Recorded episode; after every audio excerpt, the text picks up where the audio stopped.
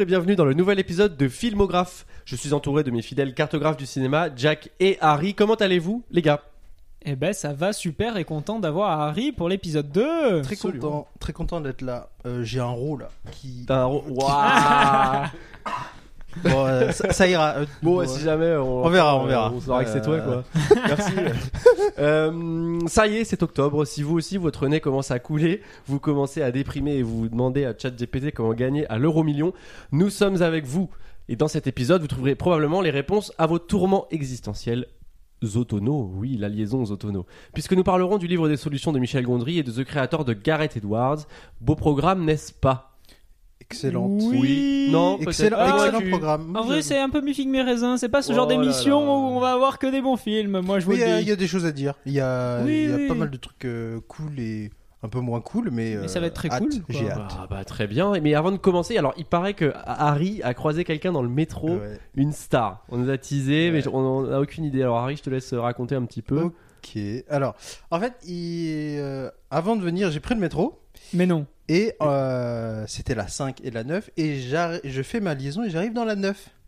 Et là, je rentre. Et c'est pas, je vois Cédric Lapiche avec, Ah, euh, un de ses oh. amis- avec euh, une, de ses- une de ses amies qui discute et tout. Et je le vois. Et je me dis, mais attends, quoi? C'est qui? Et en fait, euh, j'avais tilté tout de suite que c'était lui. Et il sort au même arrêt que moi, tu vois. Donc on est, on dans attends, la même rame. êtes sorti rue des Boulets. Ouais, ouais. Putain, mais c'est vraiment à côté de chez moi. Et on, euh, il s- on est dans la, vraiment dans la même rame. Et au moment où on sort à rue des Boulets, bah, il sort aussi à côté de moi et tout. T'as vu où il est allé? Non, j'ai pas regardé. J'ai évité de faire. euh, Eh, La groupie, coucou, je suis là. Ouais, je- en fait, j'aurais pu euh, aller le voir en disant euh, que j'aimais bien ses films et tout, mais. euh, Enfin, j'étais pressé. Ah. Ah oui, il y avait une émission- en retard. Il y avait une émission à enregistrer, donc euh, je pouvais pas rester. D'accord. Mais, euh, Ah, mais tu as le sens du bah, devoir, très, ça fait plaisir. Hein. Excellente anecdote. Euh, Bon, on a on a aucune preuve du coup, mais euh, on, On va, lui on fait confiance. Ouais, euh, croyez-moi, et je- Non, j'aurais mais pu il lui est- demander de venir. Non mais t'es honnête, t'as dit que t'avais un rôle, je veux dire c'est honnête. le livre des solutions, réalisé par Michel Gondry avec au casting Pierre Ninet, Blanche Gardin et Françoise Lebrun entre autres, est sorti le 13 novembre 2023. Ça dure 1h42 et ça raconte quoi? Ça raconte l'histoire de Mark Baker, Baker pardon, un réalisateur dont la vie et la carrière sont en plein bouleversement. Ses producteurs non satisfaits des ébauches de montage veulent lui retirer le film qu'il est en train de réaliser. Mark fuit alors avec son assistante Sylvia et sa monteuse Charlotte. Il se réfugie dans un petit village des Cévennes où vit la tante de Mark, Denise. Là-bas, Mark va tenter de retrouver sa créativité. Il fourmille d'idées, mais a beaucoup de mal à se focaliser sur le film qu'il refuse pour l'instant de voir, au grand désespoir de Charlotte. Il a tellement d'idées qu'il décide d'écrire le livre des solutions, un ouvrage rempli de conseils plus ou moins efficaces. Waouh, c'est dense, dit C'est comme dense, ça. t'as vu, je, je l'ai bien tenu, j'ai pas trop accroché. Eminem. c'est- c'est. T'es. Eminem à mes yeux. Rap God. euh, eh bien, Harry, je- tu vas commencer, tu es de retour, c'est à toi de te lancer. hein. Bah, bien sûr. Euh, le livre de solutions, c'est un film que j'ai vu en double séance parce que on va parler d'un autre euh, film euh, après. Et euh, c'était le premier film que j'ai vu, donc c'était le livre des solutions. Et c'était, euh, euh, je m'attendais à avoir euh, un film assez créatif euh, parce que c'est dirigé par euh, Michel Gondry qui est connu pour avoir fait énormément de clips et un chef-d'œuvre qui est euh, Eternal Sunshine of the Spotless Mind. Et quand je suis arrivé, quand la séance était terminée, j'ai trouvé ça euh, top. Enfin, Ah, t'as quand même sorti avec l'émotion top. j'ai trouvé ça euh, cool. Euh, j'étais, bah, j'ai, je trouve ça vraiment bien. Mais pendant le film, je me suis vraiment dit que c'était vraiment dur pour Michel Gondry de satisfaire les gens parce qu'il a fait un chef-d'œuvre. Et euh, c'est ouf de, enfin, de revenir après euh, quelques années. Je crois que ça faisait un peu longtemps qu'il n'avait pas fait un long métrage, je sais plus. Ouais, mais. Ça faisait 7 ans, ouais. Ouais, voilà. Mais ouais, ou mais si tu parles comme ça, ça veut dire qu'à partir d'un moment qu'un réal a fait un chef-d'œuvre, il peut pas en refaire un deuxième. Et... Ah, il peut, un réel peut en, en faire, mais euh, c'est dur de, de matcher quoi. Après, Après, il y a des réals comme Alors- euh, bah, Scorsese ou, euh, ou euh, Spielberg qui fait que ça marche. Oui, mais il faut dire aussi que Eternal Sunshine of Spotless Mind, c'est écrit par Charlie Kaufman, et donc du coup, il y a aussi, il y a aussi ce facteur-là. C'est un- un- une combinaison de deux gars hyper, hyper talentueux, hyper originaux, qui ont plein d'idées. Et après, est-ce que Gondry, quand il écrit seul, il est capable de refaire Eternal? Non, parce que bah, c'est pas Charlie Kaufman, et donc du coup, je pense que tu as grave raison quand tu dis ça, Harry, dans, dans la mesure où faut qu'on, faut qu'on, a, en fait, faut qu'on attende autre chose aussi de Gondry. Mm. Et, et, et, et, et là, je trouve que euh, bah, il nous resserre un peu euh, le même Gondry euh, réchauffé avec des petits tics de. Tu parlais tout à l'heure des clips et tout. Je trouve Ouais. qu'il y a plein de petits effets de mise en scène qui rajoutent, mais qui sont un petit peu surfaits et comme s'il avait besoin de signer son œuvre parce qu'il avait peur qu'on le remette pas. Euh, autrement que par, euh, par ses gimmicks Ouais, de mise en scène Et et c'est pour ça que cette promesse du film, que justement tu dis qu'il y a plein de gimmicks, qu'il y a beaucoup de promesses, mais c'est aussi un peu le, le plot du film. euh, un mec qui a beaucoup d'idées, qui, veut faire un- qui veut réaliser. On pourrait parler un peu d'une mise en abîme, qu'on avait parlé de Spielberg Ouais. avec The Fablemans, etc. Et c'est pour ça que moi, la, la promesse de base et le plot, je le trouvais très bien. Je, m'attendais pas à retrouver Eternal Sunshine, qui pareil pour moi est un, est un de mes films préférés. Pour moi, c'est un peu le grand Jim Carrey. Quand il est pas là que pour faire de la vanne, quand Jim Carrey comprend qu'il il peut faire aussi de l'ém- de l'émotion sans être une caricature de lui-même. Mais je pense c'est plus. euh, je pense qu'il le savait, mais euh, les réals ont vraiment dit euh, on va faire du contre-emploi. Un peu comme dans Man on the Moon. Oui, non, mais- genre, euh, ce truc de ouf, quoi. Potentiellement, mais c'est pour ça que moi, c'est un de mes rôles préférés pour, Ouais, ouais. euh, pour Carrey. Mais du coup, voilà, je m'attendais pas à revivre euh, ce, ce film-là, mais j'avais quand même euh, des, des attentes. Je, je Ouais. me disais, euh, merde, le- moi, le plot, ça, ça me parle, un mec qui, qui est de la débrouille. Enfin, je veux dire, c'est un peu. Ça, me parle encore plus que The Fableman, en théorie, parce que Mhm. c'est. C'est Jean random qui, qui veut faire quelque chose et qui, et qui va bidouiller. Et je pensais que ça allait vachement plus me parler, mais au final, j'aime pas quand Pierre Ninet il fait du pseudo-humour et de l'absurde comme ça. Je, suis- je suis désolé, je suis mais pas moi, d'accord avec toi. mais moi, j'a- j'accroche pas. Il y a beaucoup de gens qui disent que Pierre Ninet il sauve le film, etc. Ah bah moi je fais partie de ces gens-là. je suis Ah, mais moi non, j'y j'y arrive pas. Il y a aussi le problème de son duo avec Blanche Gardin. Et Blanche Gardin, je suis désolé, en tant qu'actrice, je peux pas. Ah ouais, putain, Ah non, moi je trouve, Ah, je trouve que les acteurs sauvent le film. moi. Non, non, moi je suis désolé, mais Blanche Gardin, bon, déjà j'ai un très mauvais rapport avec elle. Je, la, de- je la supporte de moins en moins. Et en tant qu'actrice, je trouve que. Oh, bah, elle, est- elle était là, quoi. Elle était, elle était présente, c'est- bien, mais euh, je- ça marchait pas à mes yeux. Et j'ai trop eu du mal. Alors peut-être que du coup, elle m'a fait rabaisser Pierre Ninet parce qu'ils sont vachement en duo quand même dans, dans ce film. Mais moi, euh, Pierre Ninet, j'aime pas le voir faire, faire le, le- le guignol. Je- pour moi, c'est un, grand, un bon acteur, mais la dernière fois que je l'ai vu faire le guignol. Il s'est repris. Oui, non, mais. C'est un excellent acteur. Oui, Oui, c'est un très bon acteur, mais faut pas qu'il se dise qu'il faut qu'il fasse de, de la comédie ou quoi bah, pour, pour que ça marche, parce qu'en France, euh, les acteurs français qui marchent vraiment, et malheureusement, ils font de la comédie. Je suis désolé, mais OC 117.3, moi je l'ai encore en travers euh, de la gorge. Ouais, mais Oui, il, a, bon. il, a, il a un rôle culte dans Le Flambeau, par exemple. Ouais, mais pareil, il, il est un peu en dessous. Enfin, moi, il est un peu oubliable, moi je trouve, dans, dans le flambeau. euh. Ok, ouais. Je te trouve dur, mais ok. Ouais, non, mais je suis certainement très dur parce que ce film, il m'a, en fait, il m'a, il m'a déçu. J'avais pas de grandes attentes, mais il a même pas atteint euh, le, comprends. le- le peu que j'avais. Et sans pour autant dire que c'est un mauvais film qui, qui a rien à donner, rien à offrir, rien à co- raconter, parce que c'est un personnage atypique.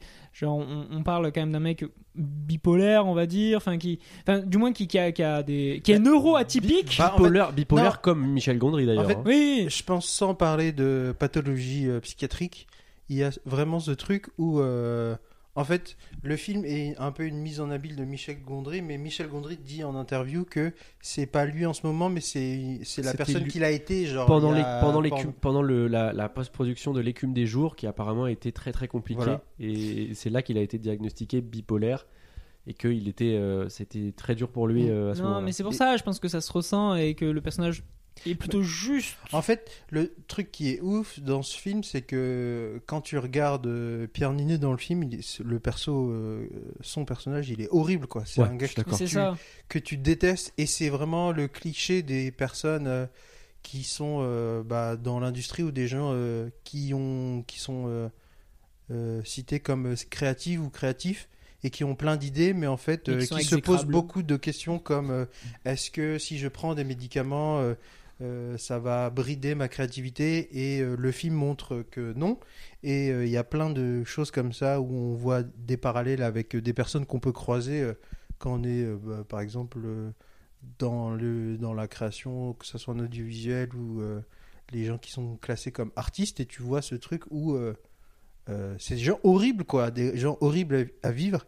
Et pour euh, euh, Pierre Ninet, je trouve que des fois, il lui rajoute de la sympathie en mettant des bons, euh, en mettant des bons moments de comédie, comme euh, il y a une scène avec un orchestre que je trouve euh, euh, super marrante. On la voit dans le trailer au cas où ça, ça- qui donne le ton. euh, Ouais, et il y a une euh, réplique que moi j'aime bien, qui m'a fait rigoler parce qu'elle m'a, elle m'a surpris. C'est euh, ça va et toi?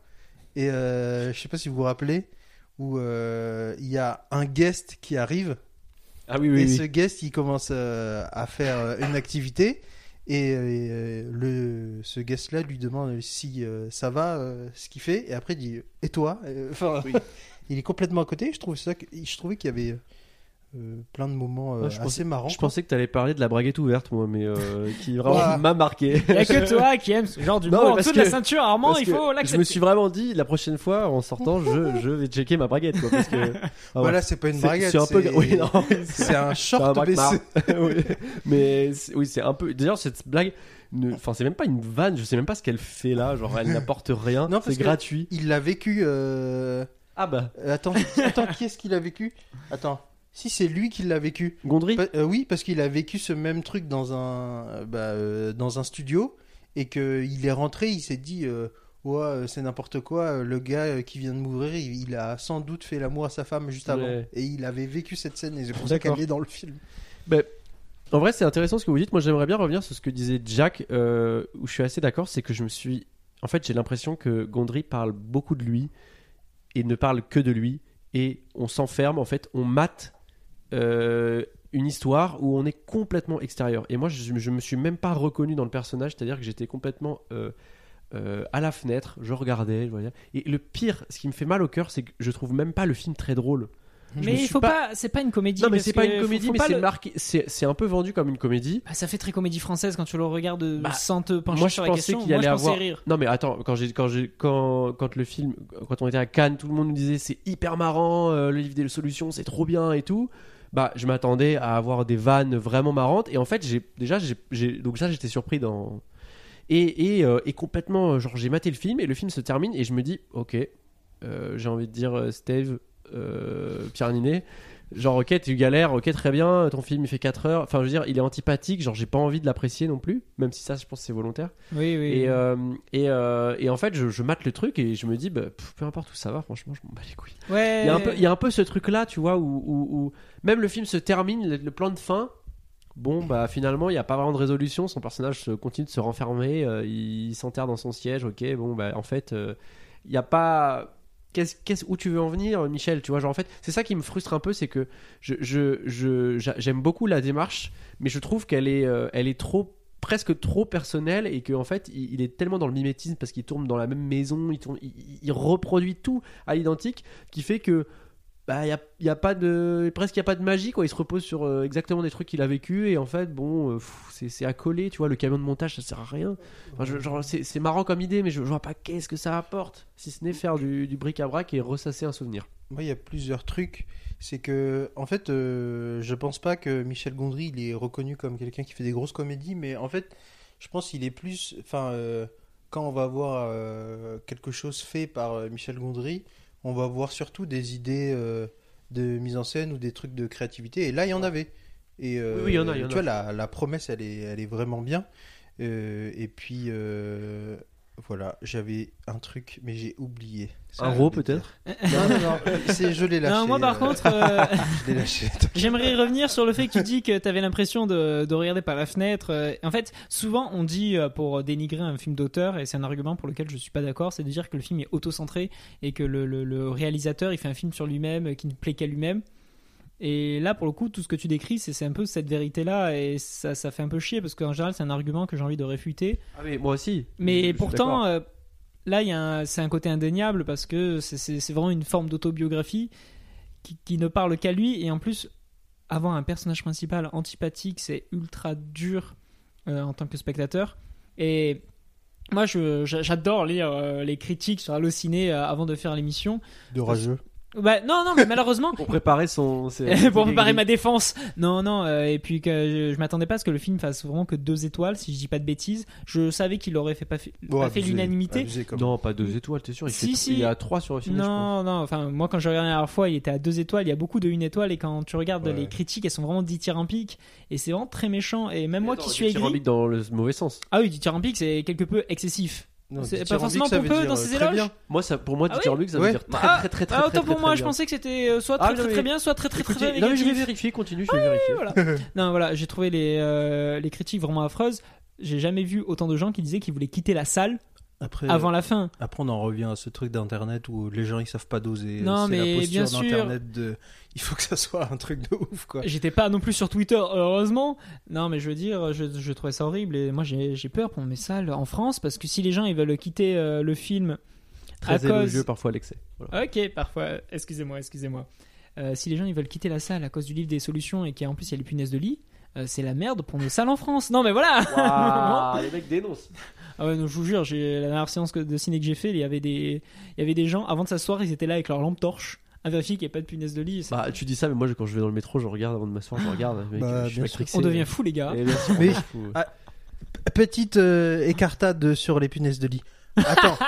Waouh. punaise de lit, l'émission. attends, attends, attends.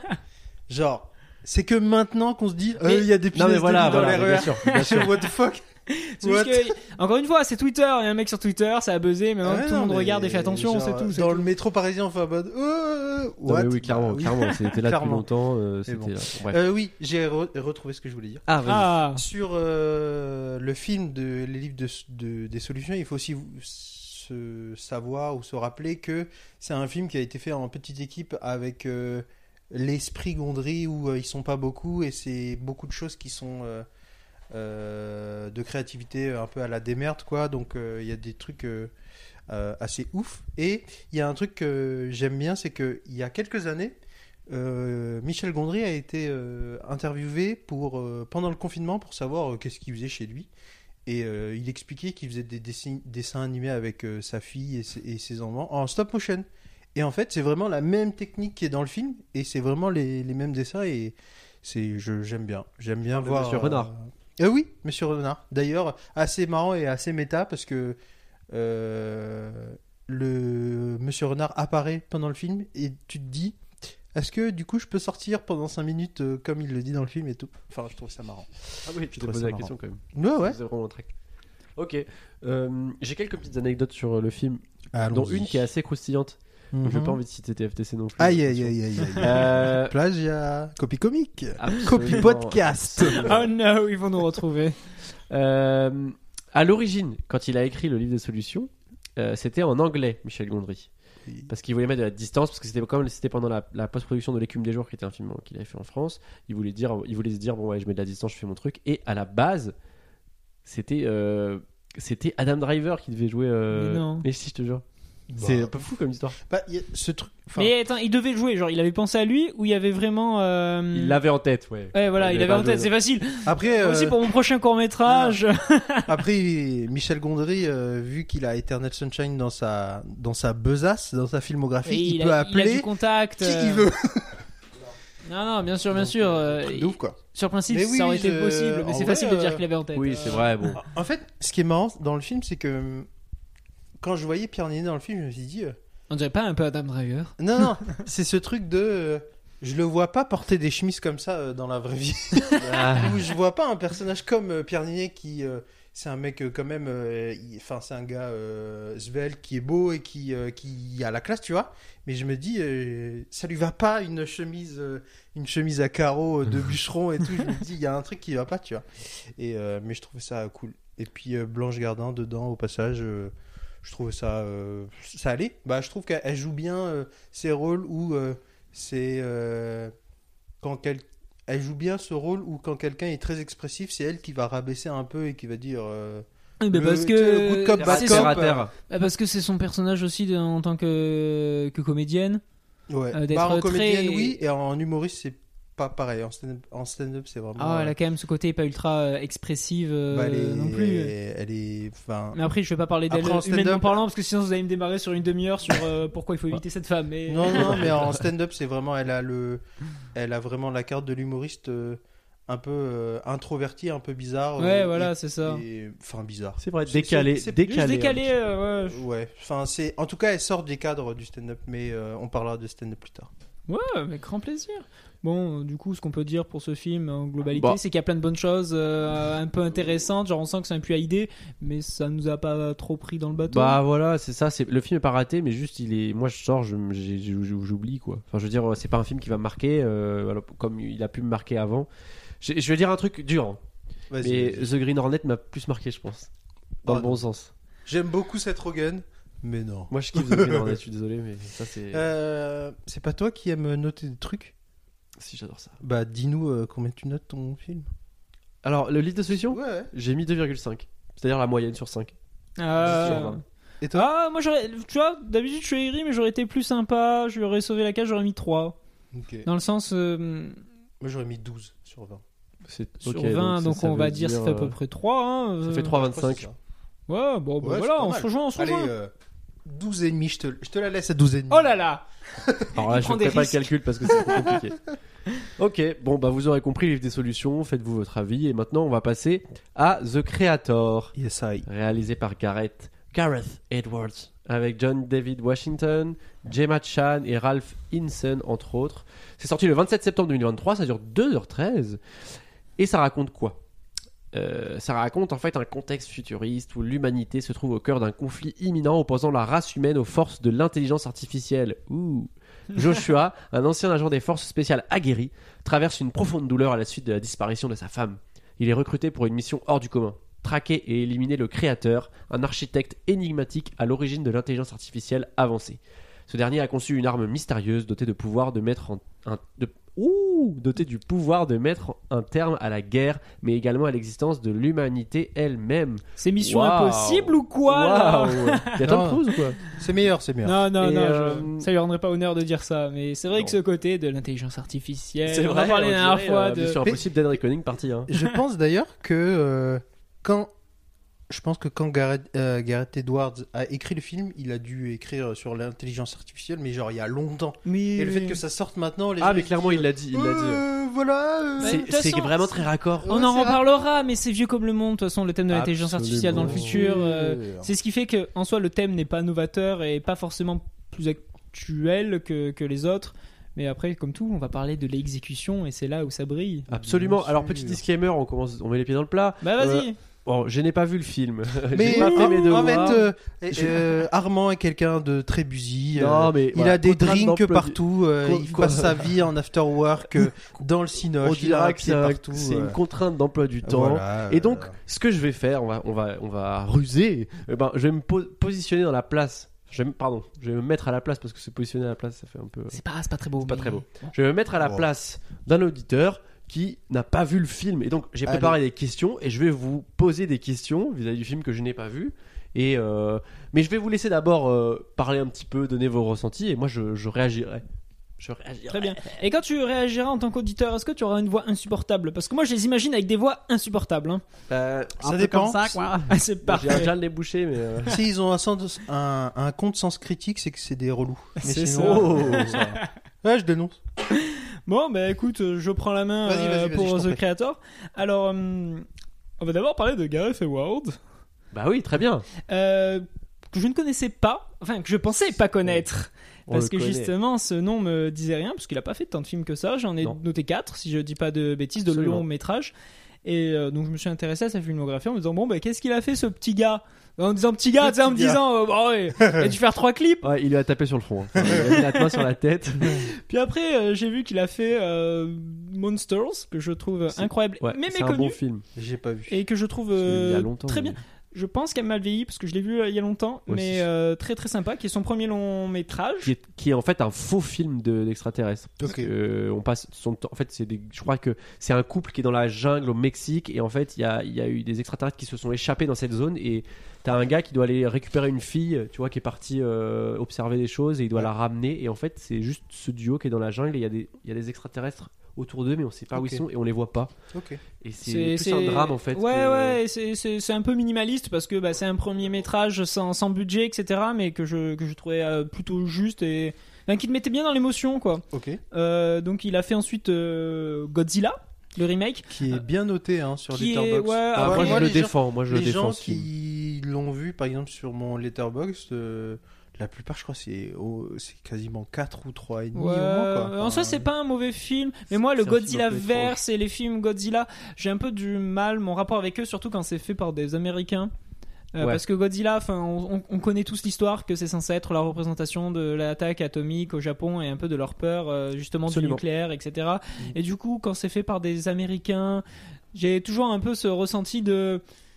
Fait un film de monstre, on n'utilise pas l'imagerie de Godzilla qui est japonaise et qui a un sens très fort dans la culture japonaise. Enfin voilà. vrai. Et Mhm. puis après, ça a créé tout un Godzilla verse avec euh, King Kong et tout. Et ça, j'ai pas envie d'en parler. euh, Oh non, mais tête. eh, Kong Skull Island, moi je kiffe ce film. hein. Ah ouais, non. Kong je- Skull Island et de Godzilla Après, 1, c'est je les pas. trouve cool. Moi, les films de monstres comme ça, c'est pas mon délire. Je dirais pas qu'ils sont mauvais parce que justement, je trouve que Godzilla est plutôt sympa, mais c'est pas Il est plutôt différent du- des, des autres films Godzilla aussi, c'est ça qui est intéressant, je trouve. Oui. euh, Mais voilà, je, juste, je dis, pas c'est pas mon truc. Et ensuite, par contre, il a fait un autre film que j'aime beaucoup. Il a fait Rogue One. Le, le seul Star Wars qui est potable depuis le 6. Ah, le seul Ah oui. J'en ai Le vu aucun. 6. Ah, moi, je suis désolé, Attends, mais attends, tout, le depuis, 6 depuis le. en 83, le Non, Retour de Jedi. le, non, depuis le rachat Disney, depuis les, les six Ah. premiers films, les deux premières trilogies, moi depuis le rachat de Disney, sur Rogue One, c'est le seul que je trouve vraiment bon et que j'ai- j'ai pris un plaisir. euh, un pied, moi j'ai pris mon pied T'as kiffé Non, regardez, c'est Oui, mais est-ce que t'as vu Andorre, la série? Alors Pardon. oui, je me suis tapé toutes les séries. Il, de- il paraît que, il Waouh paraît que Andorre c'est très bien aussi. Euh, ça va, c'est une des moins pires, mais vraiment, c'est un peu, c'est comme les séries Marvel, il y en a un peu trop, donc euh, je trouve que c'est un peu l'indigestion à un moment. C'est comme Boba Fett, tout le monde kiffe ce perso, sauf que là, une série Boba Fett qui sort après The Mandalorian. Bon, T'as- bah, Attends, t'as dit Booba Fett? Boba Non, Fett. Bo- Boba Boba Fett, entendu Booba Fett.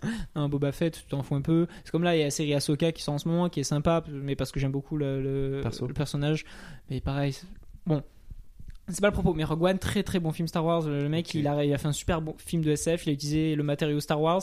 En plus, l'avantage, c'est que c'est rattaché à aucun film, etc. Donc, il a pu vraiment créer sa propre mythologie au sein, de- ouais, au sein de la mythologie Star Wars. Enfin, très très cool. Et même je, les critiques de Rogue One, je pense que tout le monde est d'accord pour dire que c'est une réussite. Il y a peu de gens euh, qui disent que c'est mauvais à part. euh, je sais pas. Que- J'ai cru qu'il avait cité un mec célèbre, à part ce connard là-bas. Non, non, voilà. Et donc, euh, je me suis dit, putain, en fait, euh, bah, j'aime bien ce réal. Parce que le peu de films que je connais de lui, enfin, le peu de films qu'il a Ils- fait, Ils sont singuliers. et ils sont plutôt cool. Ouais, c'est vrai. Je vais pas dire que c'est c'est des grands films de cœur, donc euh, Ouais. été plutôt ravi. Et savoir que là, du coup, il fait son propre film, parce que c'est pas un film à licence. On Ouais. lui a laissé le, le budget de faire sa propre SF, et sachant qu'il m'avait déjà convaincu sur Rogue One, je me suis dit, bon, bah vas-y, est-ce que ça va pas être euh, un banger incoming? Et là, je, peux- je pose la question du coup. Euh, Oui, mais euh, je trouve que la bande-annonce de The Creator, ça ressemble vachement à Rogue One. Euh, oui, mais je pense parce que Rogue One c'est un proto euh, The Creator, c'est que Parce que tout aussi, tous les, toutes les bandes annonces, elles sont assez aseptisées. Euh, moi, j'ai vu euh, la bande annonce de The Creator, ça me faisait penser un peu à Prometheus. Je sais pas pourquoi. Ah ouais? Ouais, bah dans la Oui, et puis les trucs de SF c'est toujours un peu compliqué parce que à outre de parler du scénario et ça c'est un peu le défaut de films de SF que j'ai en général et que justement The Creator il tombe pas là-dedans c'est que souvent bah, tu dois créer un univers tellement vaste euh, qui a ses propres codes etc et parfois bah, un film de SF c'est très long parce il qu'il passe beaucoup de temps à tout installer et tu passes plus de temps à mettre en place ton univers avant de raconter une histoire. Alors que The Creator, je trouve que ce qui est fort, c'est que il, il va ressembler peut-être à beaucoup de trucs, mais pour lui laisser du temps de mettre en place une histoire avant de se dire ah non mais il faut que je mette en place mon univers parce que son univers il, marche assez bien pour qu'il ait pas besoin de tout te mettre dans la bouche et puis de toute façon après tout, tout le débat du film euh, est un débat à l'échelle humaine vu que c'est sur donc les IA et leur rapport à l'humanité et qui était très cool. Donc pour moi, The Creator, j'ai trouvé ça super intéressant. Les films de SF, c'est pas non plus genre mon péché mignon, mais quand un univers est bien construit et que t'as une vraie aventure humaine derrière, c'est cool. Je t'ai fait la blague sur Mission Impossible du pitch de, de base. Oui, c'est un pitch très simple. Ça va être euh, j'ai une cible à protéger, mais est-ce que je vais pas me prendre d'affection pour cette cible? Un grand classique, mais encore une fois, c'est bien exécuté, donc euh, tu passes un bon moment. Les dialogues sont cool, l'univers est un peu minimaliste. Genre, tu sens qu'il y a des économies de moyens, que ça va pas faire de la SF genre grandiose avec des grandes cités en full CGI, mais c'est très bien. Parce qu'au moins, on se concentre sur l'aventure euh, du personnage principal et de, à son échelle, son rapport avec tout cet univers de SF. Et j'ai trouvé le film, bah, franchement, grave sympa. Genre, euh, et pas grave sympa en mode ouais, j'ai passé un bon moment en posant mon cerveau. Grave sympa en me disant que l'imagerie était belle, ce qu'il raconte, bah, il, il le raconte avec élégance. je pense pas que c'est le film du siècle. Il révolutionne pas non plus ma chose. Je peux pas dire que c'est Ah, le. Dans l'intrigue, non. Oui, voilà. non. Mais il a, il a largement sa place dans, dans les dix dernières années. Peut-être que je, je m'avance parce que j'ai un peu du mal à visualiser ce que c'est 10 ans de films de SF, mais au moins de ces dernières années, dans les films de science-fiction qui, qui ont de la plaisir. gueule. Ouais, non, vraiment. Et alors que, à l'inverse des livres des solutions, bah justement à cause du plot et tout, j'y allais pas non plus euh, avec de grandes attentes. Je m'attendais, même si je me t'ai dit que ce Gareth Edward, il m'avait convaincu avec Rogue One, ça pourrait être tout et n'importe quoi. Pour un film qui a que, que, c'est très bizarre à dire, 80 millions de budget pour Et- un film de SF. Et là, ce qui est intéressant de, de rappeler, c'est que j'ai- digué un peu les, les- la prod, et en fait, ils disaient qu'ils avaient euh, opté pour des, des moyens hyper euh, différents. C'est-à-dire que déjà, ils tournaient avec des cams euh, hyper sensibles à la lumière, Ouais. donc ils avaient des toutes La petites cams. FX3. Voilà, si des, des cams bien- qui qualifient de bon marché. Bon, Bah c'est euh, elle- la caméra vaut 4000 euros, mais elle est compensée aussi par le fait que les objectifs ils valent 50 000 euros. Ah Ok. ouais. Tout mais est bon, mais, euh, mais ap- voilà. apparemment, en plus de ça, le, le process il a été inversé. Il disait, il disait que d'habitude, pour des Star Wars, des trucs comme ça, t'as tout le pôle artistique qui se réunit pour Oui. imaginer l'univers, puis ensuite ils se Oui. disent bon, bah on n'a pas ces trucs, faut les construire. Et Oui. là, en fait, il a, ils sont allés euh, en Asie. Ils ont Oui. tourné sur, euh, ils ont tourné et après ils ont fait les, les, les FX à partir de ce qu'ils avaient, tu vois. Donc Oui. ils ont, c'est un peu, c'est ce qui est loué d'ailleurs dans les dans les critiques, c'est que le- le- l'univers est assez palpable et qu'il y a beaucoup de- Ouais, d'effets pratiques. ils ont dessiné grâce à ce qu'ils avaient et en gros ils se sont pas imposés par rapport à ce qu'ils créaient avant. Non, c'est intéressant de savoir euh, qu'il a fonctionné entre guillemets à l'envers. Et toi, du coup, Harry? Moi j'ai beaucoup, moi j'ai beaucoup aimé. C'est vraiment euh, ce que j'attends d'un blockbuster.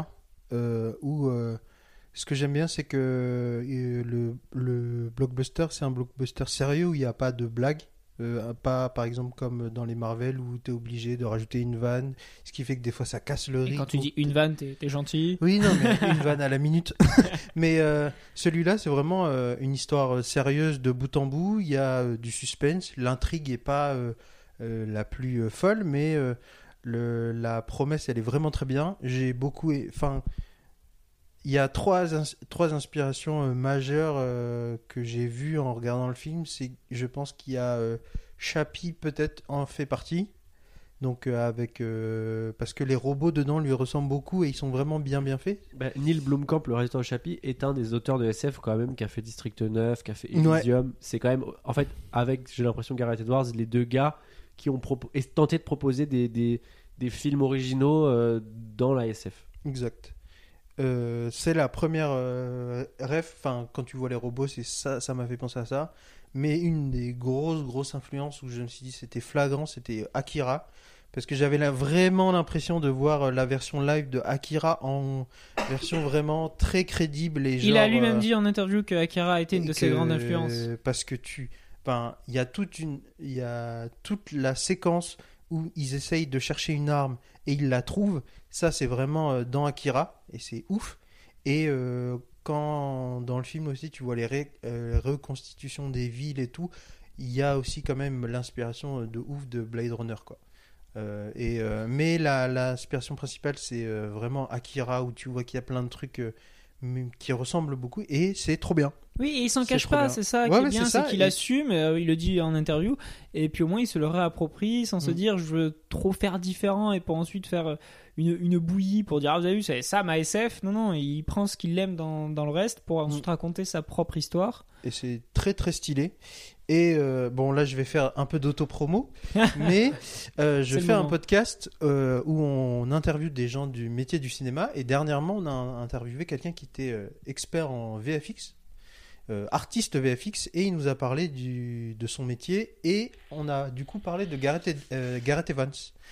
Parce que Gareth Evans, en fait, c'est quelqu'un qui vient des VFX, quelqu'un qui, a, qui est passé par ça, et du coup, ce qui fait que sa manière de travailler, elle est, elle est différente de ce qu'on voit, c'est que il a pensé ses VFX pas comme les certains réels qui dit qui dit euh, bon euh, on verra en pro, on verra en post prod et tu te débrouilleras. En fait, il a fait un mélange euh, avec l'économie qu'il avait de effets spéciaux pratiques, donc avec des maquettes, avec des choses physiques, avec des reconstitutions plus petites, et aussi des VFX numériques. Et vu que euh, Gareth, euh, Evans, c'est quelqu'un qui s'y connaît et tu sens qu'il s'y connaît parce que toutes les scènes de bataille, toutes les, tous les costumes, tout. euh, Enfin, t'es vraiment à fond dedans, quoi. Euh, Il y a même des séquences où euh, il y, a, il y a quasiment pas de musique, pas de son et euh, t'es vraiment, il y a vraiment beaucoup de tension qui m'a fait aussi penser à Gravity où Mm. euh, t'as beaucoup beaucoup de tension et c'est vraiment super et tu sens que c'est vraiment oui euh, un artiste qui sait faire euh, son art euh, parfaitement et qui sait allier le pratique et le numérique Oui, et c'est vraiment très très kiffant. C'est super marrant de se dire que tu sens une forme d'économie de moyens et tu- du coup tu sens que ça utilise une forme de justesse où ça essaie d'aller à l'essentiel, etc.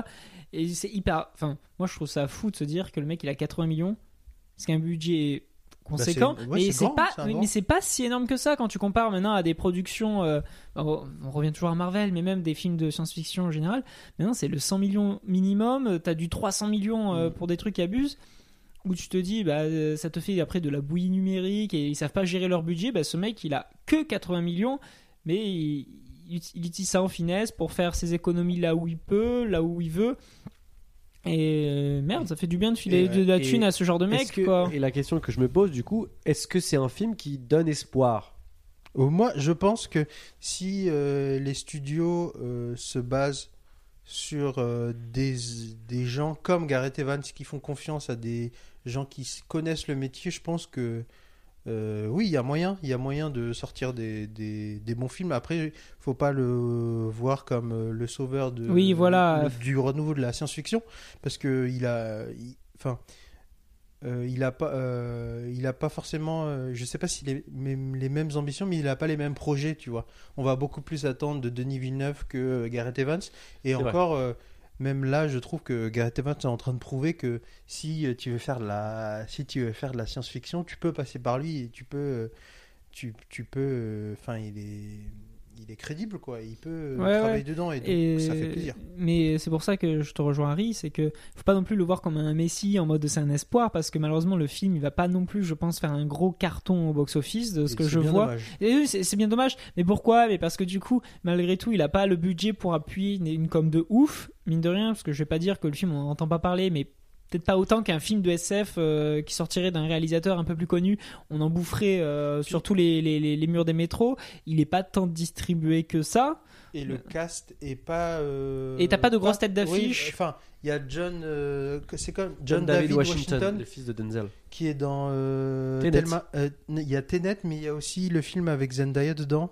Euh, Malcolm and Euh, Marie. Malcolm et Marie. Et euh, mais après, euh, c'est un jeune acteur entre guillemets, mais il est déjà. Oui, ça- mais c'est pas, des- 40 c'est ans, pas ouais. assez pour te ramener euh, des Ouais, foules et des voilà. foules dans, dans la salle. Donc c'est pour ça. Donc euh, le film, il va avoir, je pense, un bon retour critique parce qu'il Ouais. mérite. Mais Pardon. on va être presque dans une je vais pas dire une forme de, de, de, de niche de la SF mais euh, malheureusement il sera mis un peu à côté des films de, de SF de grand budget ça, ça deviendra une sorte de branche à part Mais il est facile d'accès. C'est ça qui est cool. ah oui par contre c'est cool. pas un film d'auteur SF euh, quand je dis qu'il aura une branche à part c'est juste que ça sera cette SF de, de, de, de mecs qui ils auront peut-être pas les 300 millions de budget mais ils vont, ils vont prouver que tu peux faire de très belles choses avec un budget Avec un peu moins. entre guillemets restreint quoi. Donc euh, c'est à ce niveau-là qu'il est optimiste, c'est qu'il nous permettra peut-être d'avoir d'autres films de cette envergure, qui est une envergure euh, raisonnable, euh, de sortir. Et ça c'est très très cool. Et franchement, ça donne grave envie de le voir. Vous mettriez quelle note Parce que tu t'as dit ça tout à l'heure, mais vas-y, je trouve ça intéressant. Allez, sur 5 là. Allez, comme ça, là, en 2 secondes. Moi, je mettrais euh, 15 sur 20, donc 3. Ah ouais, non.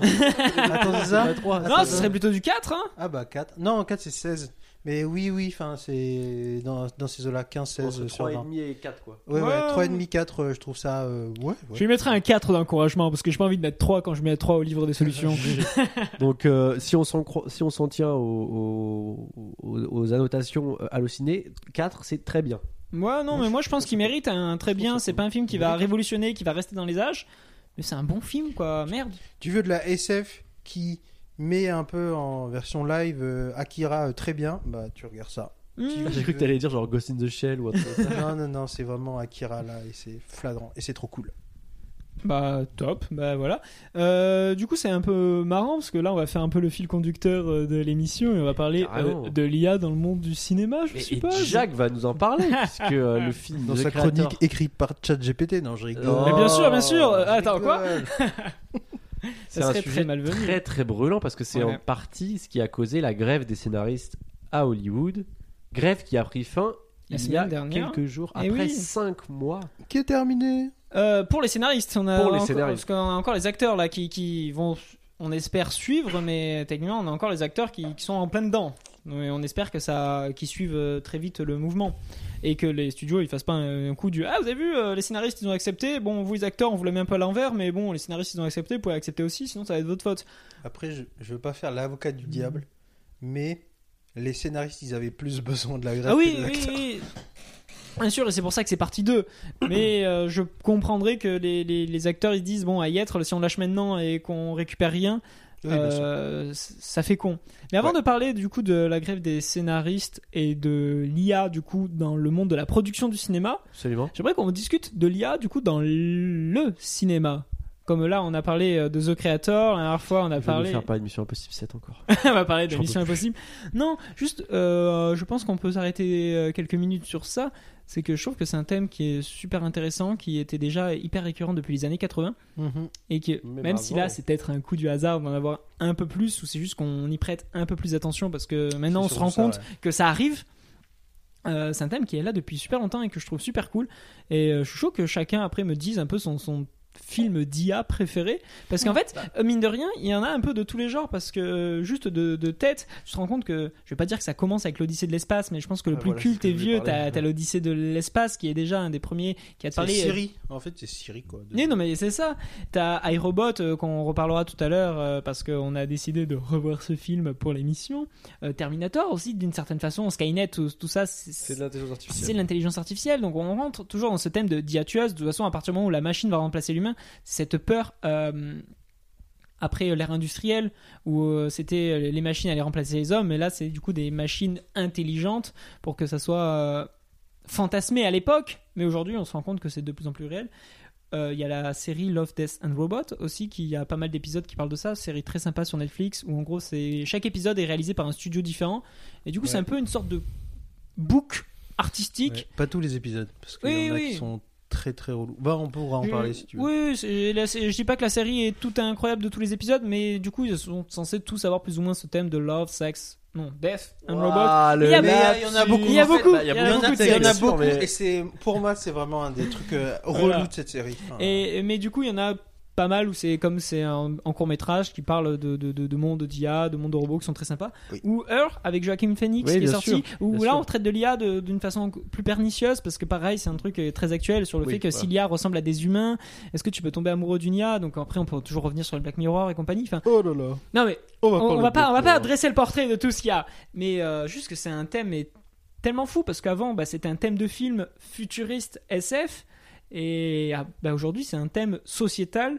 qui, qui détruit le monde euh, du cinéma alors que le cinéma t'en prévient depuis 20 ans. De ouf. Et, et même si tu veux 40 aller ans. plus loin, là, même la littérature, je veux dire, le George Orwell euh, parle déjà en 48 euh, de, de Big Brother et tout. Donc t'as as quand même, as quand C'est la proto-IA tout ça bien de sûr. ouf. de- en fait, après la, il y a peut-être des exemples plus, plus, plus, plus tôt, tu vois, du 19e, de gens qui commençaient déjà à parler de ça, mais vraiment l'âge d'or de ces, de ces, ces idées-là, c'est euh, Orwell, Philippe Cadic, euh, la post, post-seconde guerre mondiale. Si tu veux remonter plus loin, De Vinci, à partir du moment où il voulait créer des automates et qui te parlait Oui, d'automatiser l'homme, il y, avait déjà une quête de te dire que l'IA interviendra quelque part. Et on peut remonter très loin, mais je suis d'accord avec toi que c'est, c'est- au final c'est un sujet récurrent. J'ai l'impression que c'est une peur qui est inhérente à l'humanité. C'est le- Bah, la peur de l'innovation, quoi. C'est Il y aura toujours des gens pour dire mais non, euh, on a toujours fait ça comme ça et en fait euh, quand la technologie elle arrive, tu fais bah c'est un truc de ouf. C'est ce qui est arrivé avec euh, la 3G, la 4G, la 5G. Et bien Où les gens disaient ouais non ça va être ho- horrible et tout et maintenant euh, si t'arrives pas à la 5G euh, c'est c'est relou quoi. Et mais Ouais, bah, moi j'ai la d'autant- 4G, je vais très bien, ok. Mes trois Oh, jambes on a vont un platiste autour de la table. Non, mais c'est pour ça. Et je trouve que c'est, une peur pernicieuse. euh, L'IA, c'est que il y a ce côté de l'homme, on a l'impression d'être au sommet de la chaîne alimentaire et au sommet du monde. Et est-ce qu'on va créer le mec qui va au- au-dessus de nous? Et c'est pour ça que je trouve que c'est un sujet fascinant, mais aussi hyper flippant, parce qu'aujourd'hui, on n'a jamais, on n'a jamais été plus proche que tous ces, ces fantasmes filmiques deviennent vrais. Mais du coup, Ouais. c'est quoi votre film d'IA préféré? Ah, Même si c'est toujours un peu badant, malheureusement, quand on parle de l'IA, c'est jamais positif. Moi je kiffe. Alors j'ai- j'aime bien, euh, j'aime bien la. Donc tu parlais de 2001, donc celui dont je voulais parler, mais bien sûr il y a HAL euh, dans, dans 2001. euh, qui est très flippant parce qu'en fait, il... j'ai revu en course, c'est pour ça que ça, ça, me, ça, me, ça me vient tout de suite à l'esprit. Il y a une scène où en fait, il, il, coupe, il pense qu'ils sont, que le- l'IA les voit pas, et en fait, elle Oui. lit sur leurs lèvres ce qu'ils disent. Enfin, Ouais. Je trouve ça dingue comme, euh, comme idée déjà de, de fou. Et après, sinon, j'ai kiffe, euh, pareil, je l'ai revu encore il y a pas longtemps, le Alien, de la façon dont le. le... bah, le truc, ça ressemble à un Minitel, pourtant c'est Mother et il pose des questions et ça leur répond et tout. Tu vois, genre, je sais pas, je, je kiffe. Et, et je trouve ça plus stylé parce que, on en parlera dans les robots, mais le, le, le, le- le délire un peu Siri et tout, je trouve, il est un peu. euh, pff, un peu Ouais, aux F, quoi. hein. Ils inventent Skype dans 2001, je crois. Oui, c'est ça, le il y a, il y a- le il y a système Teams, quoi. de, de Skype euh, est dans 2001. Oui, c'est vrai, t'as raison. ouf. Mais il y, a, il y a- il y a plein de trucs dans les films de SF, de toute façon, qu'on arrive à inventer aujourd'hui. C'est ça Ouais. qui, qui est fascinant, c'est que c'est des fantasmes. Bon, on a toujours pas de voiture volante, hein. je suis désolé, Jack, mais euh, là, tu racontes n'importe quoi. Ouais, c'est vrai. Mais ça arrivera. Alors que dans le cinquième élément, non, j'arrête, j'arrête. Du coup, il y a quoi Pour toi, c'est 2001 2001 et en fait je voulais juste dire que je préférais le- la façon dont elle était représentée l'IA aux années 70 parce que je trouvais ça plus je trouve ça plus euh, inventif je kiffe le, le mood euh, tu sais un peu minitel un peu rétro euh, rétro SF plus que le euh, l'image qui s'affiche sur un écran et qui te dit bonjour je suis euh, Vicky Vicky, très bien. Moi, je sais pas. Je sais pas. euh, Heure, j'ai bien aimé. Mais euh, j'aurais peut-être dû euh, préparer avant pour regarder euh, il y a eu quoi comme film d'IA. Mais euh, Heure, euh, je trouve pas mal. Ouais. Après, dans Wally, il y a une IA. Oui, il y a Mais- Wally, c'est un film d'IA d'une certaine C'est manière un aussi. film d'IA, mais euh, c'est euh, tiré de 2001. Donc, euh, c'est oui, 2001 oui, c'est- aussi. c'est l'inspiration, bien sûr.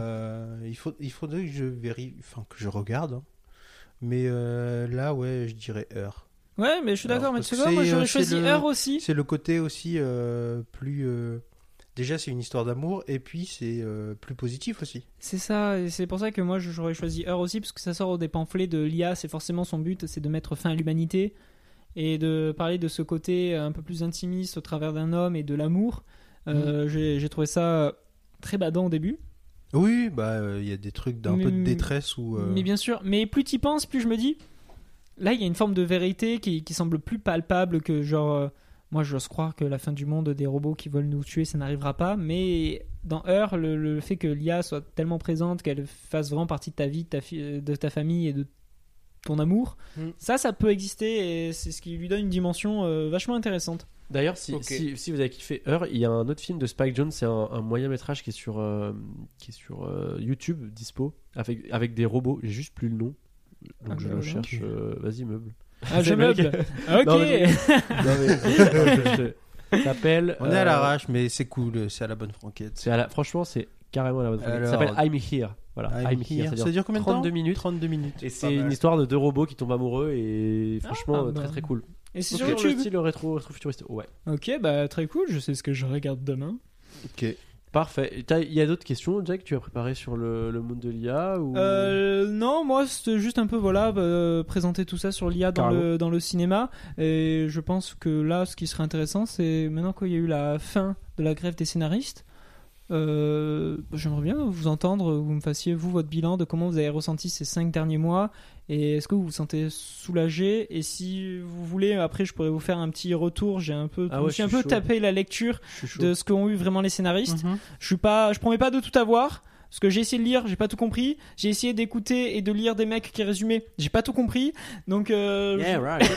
Puis c'est de la juridiction, donc c'est pour pas ça. C'est pas clair, mais j'ai quelques chiffres clés. euh, je pense qu'ils sont intéressants et qui permettent de faire un Bah, bilan grave. global. Ouais. Donc euh, je sais pas si vous voulez que Moi, je commence com- par ça. attends, moi, Vas-y, pour commencer. Oui, j'ai voilà. peu d'avis parce que j'ai pas tout bien suivi. Mais en fait, j'ai trouvé que par rapport à la grève des scénaristes en 2007, 2008, un truc comme ça, 2007, je crois. euh, je trouve que la production euh, audiovisuelle et cinématographique, elle a, elle a moins pâti de 2007.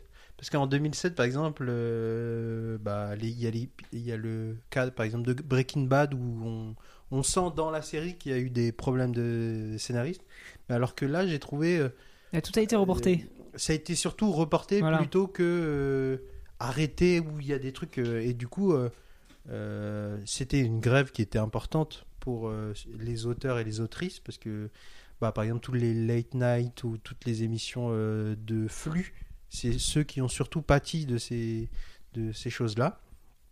Et euh, ça montre aussi que les grands studios devaient euh, mettre de l'argent euh, dans ces auteurs parce que c'est eux qui permettent de garder le show. Et je me rappelle de certaines pancartes de certains scénaristes qui disaient euh, si vous voulez qu'on vous spoil, euh, qu'on vous spoil Succession, euh, bah euh, voilà, euh, payez-nous.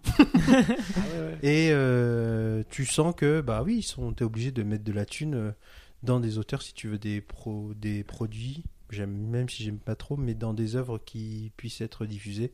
Et euh, tu sens aussi que bah par exemple A24 a réussi à se dépatouiller de ça vu que eux dé- déjà payaient leurs auteurs.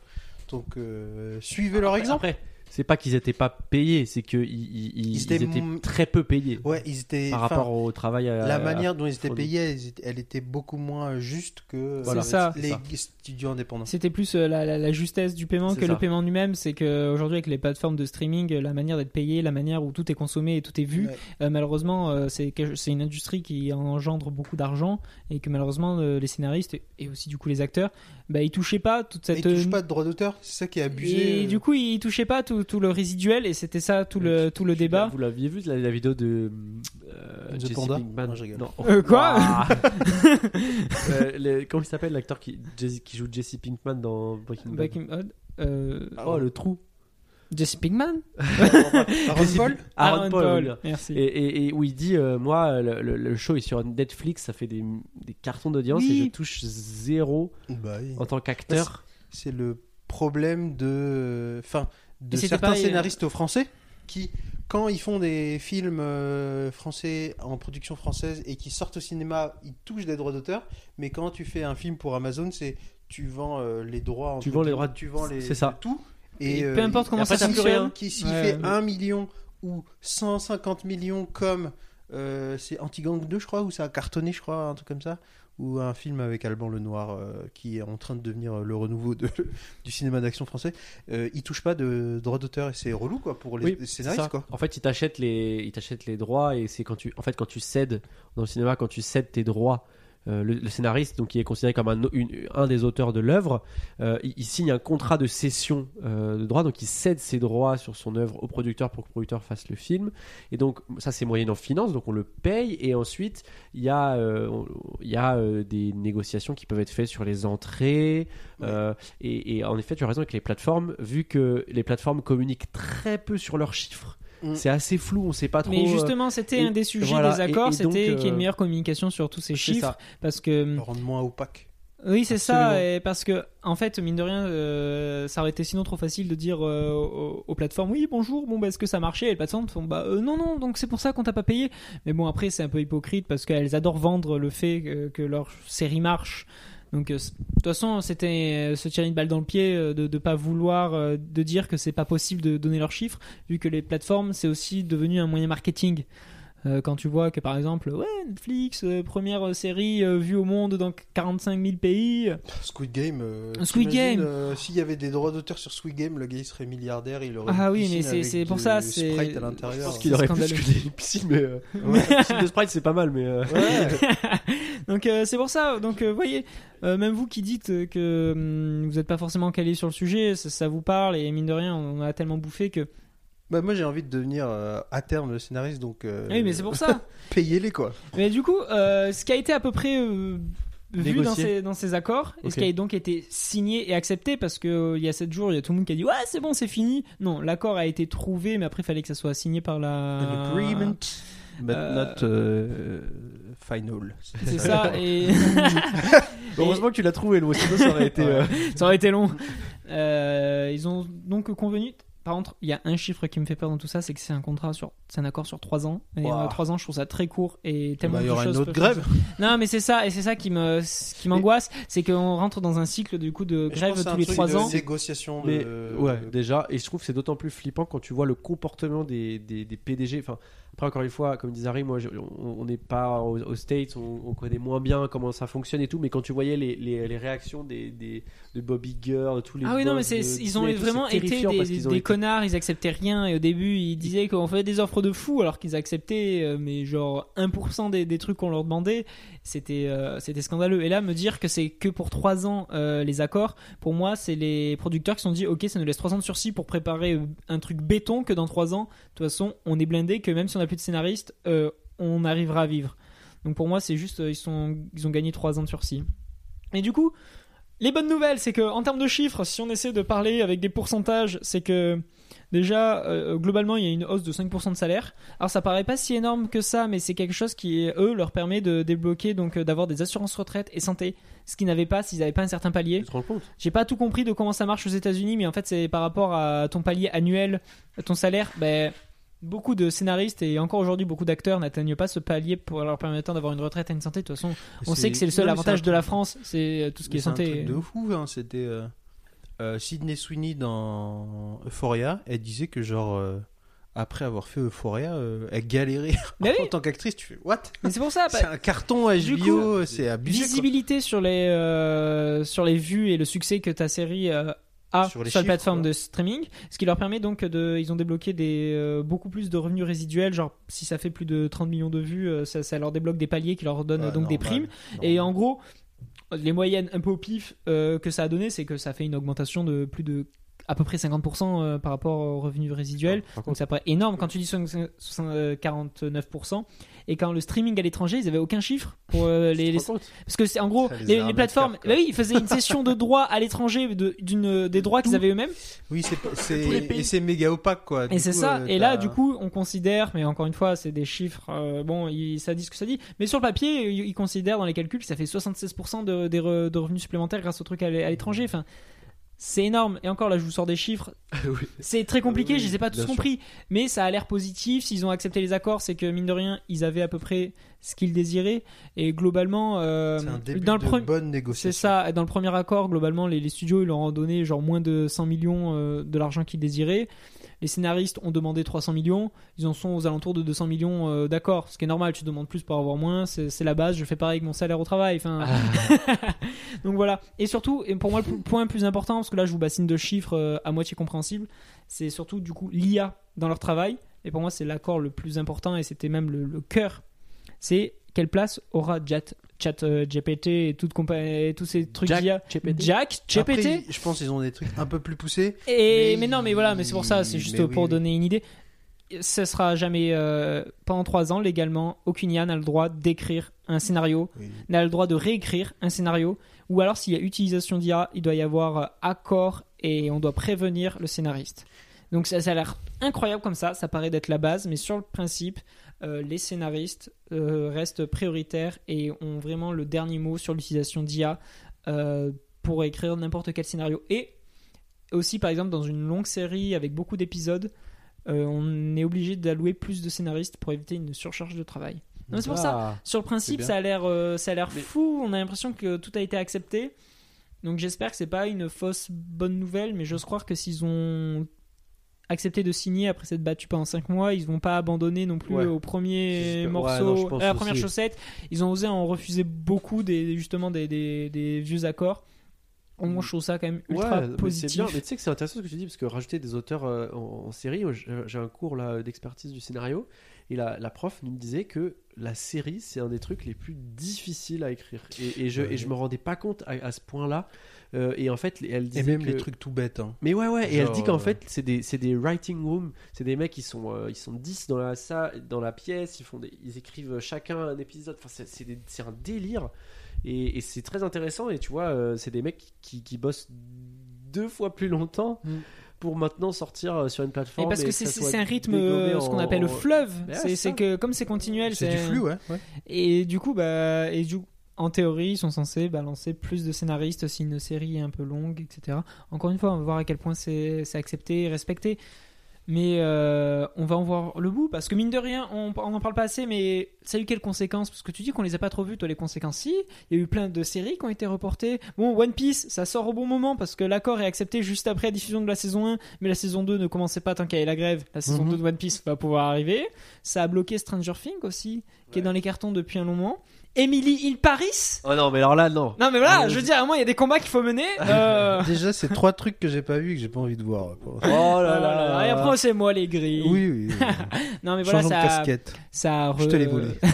ça a repoussé quand même beaucoup de sorties de, de Oui, films parce sûr. que Dune. même Dune 2, euh, Spider-Man euh, multivers, euh, je sais plus c'est quoi le nom, Ouais. c'est Across, Again, maybe, I don't know, the multiverse. Euh, Ça, c'est Malcolm, ça. Can you repeat the question euh, il a été repoussé aussi parce que, bon, lui, je pense qu'il en a profité aussi pour donner un peu plus de temps euh, pour les animateurs qui sont en burn-out. De Dune Non, euh, pour euh, Spider-Man. Ah, pardon, oui, pardon. Dune, excuse-moi. je pense que c'est euh, parce que malheureusement ils ont besoin de Timothée Chalamet et compagnie. Enfin, ils ont besoin des acteurs pour faire la promo. Et donc, tant que t'as pas Ouais, tes normal. acteurs sous le coude pour aider à faire la promo pour On la sortie le de ton chercher, film. là, Timothée Chalamet. Oui, bah, il est à Paris. On peut, parti à on va, New York, il est on va le à retrouver. Ah, non. Scorsese, il a fait un Denis Ah, les gars, on aurait pu tomber, on aurait pu tomber sur lui dans le métro 5, merde.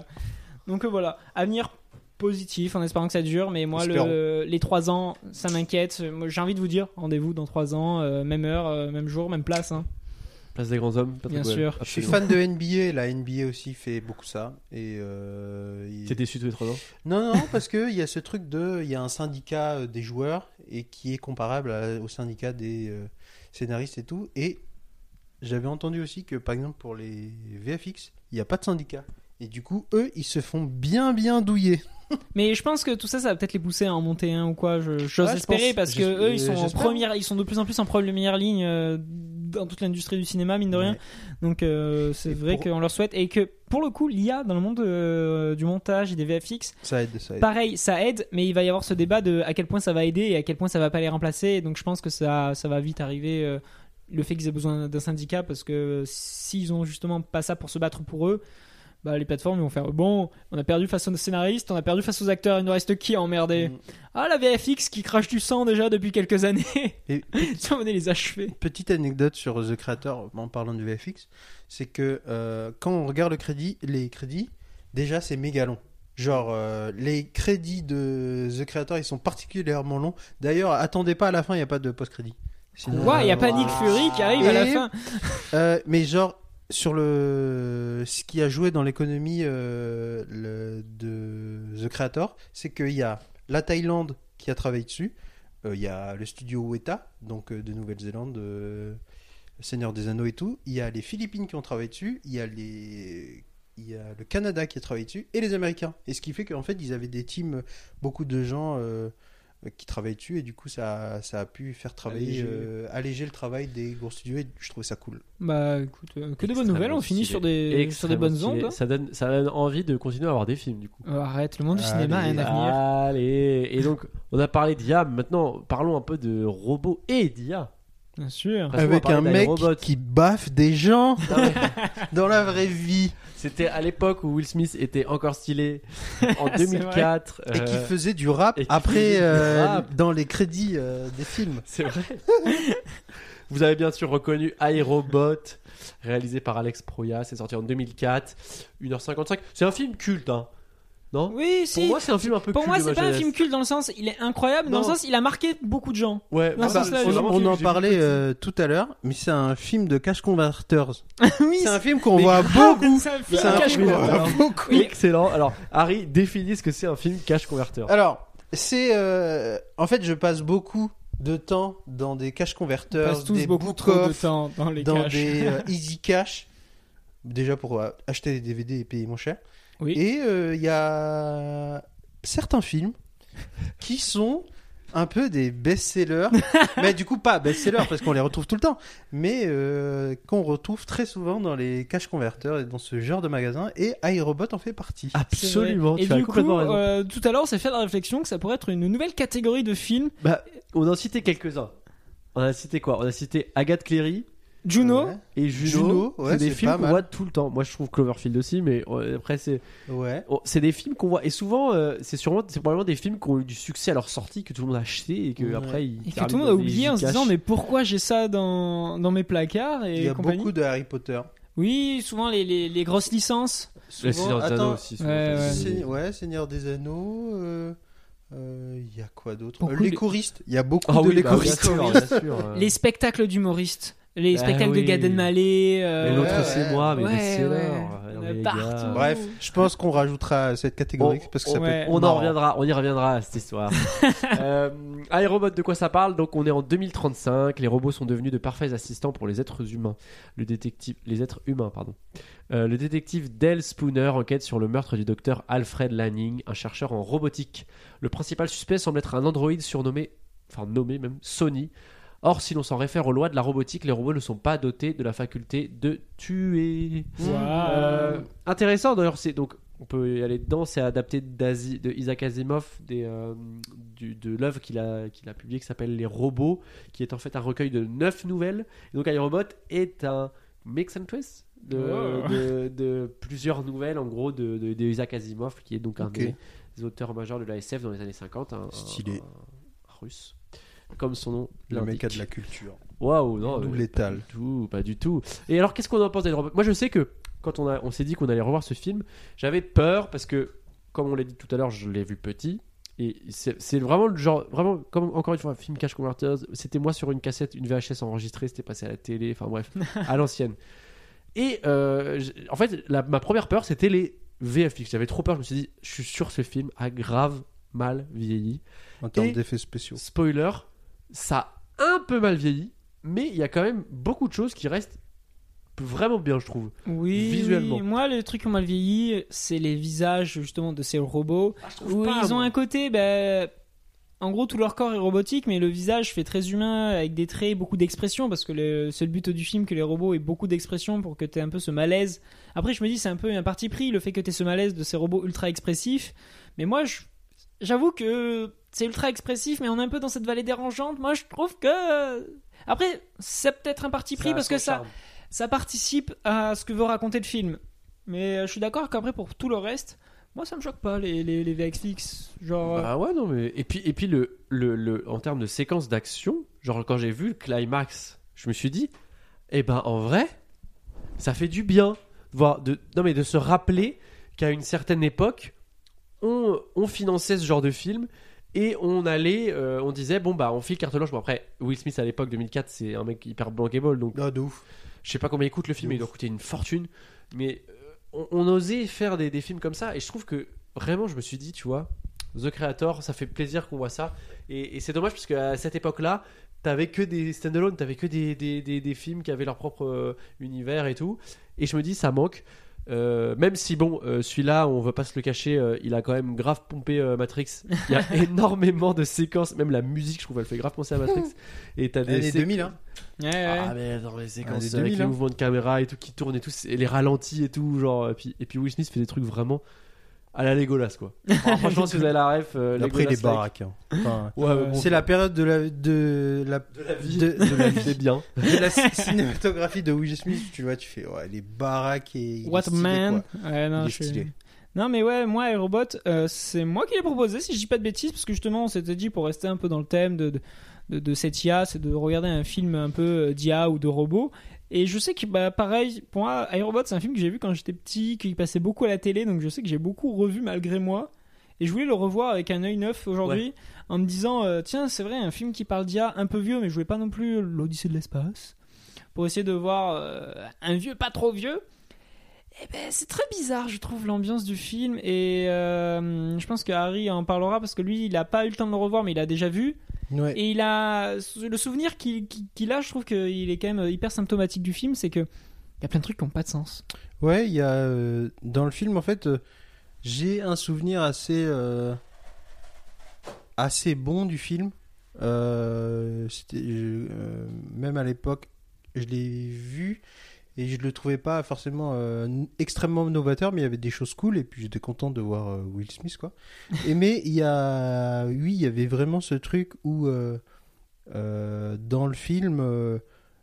d'un seul coup, tous les robots se liguent contre, contre Will Smith. Et en fait, je me j'essaie de me rappeler, mais je sais plus pourquoi, quoi. Mais parce qu'il n'y a pas route- d'explication. Parce qu'il est sur une route, il est sur sa moto, et d'un seul coup, il se fait attaquer par euh, plein de robots. Tu fais what?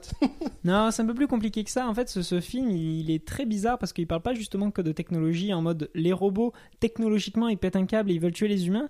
C'est que ce film, il a essayé de créer. C'est plus un film d'extraterrestre, limite, où il y a toute une histoire. C'est très christique, en fait.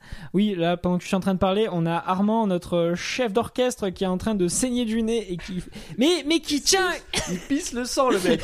Mais il tient le bateau, il est en mode non, mais continuez de parler, même si je suis en train de Très crever, les gars. professionnel. T'aurais pas dû le dire. euh, T'aurais pas dû le dire. Si, comme ça, ils savent quel héros c'est.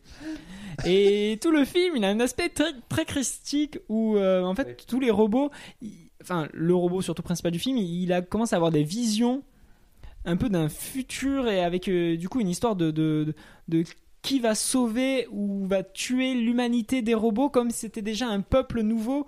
Et du coup est-ce que le personnage de Will Smith c'est une sorte de Christ ou d'Andéchrist par rapport à leur peuple et de savoir qui les sauvera du coup ça sera un homme un robot?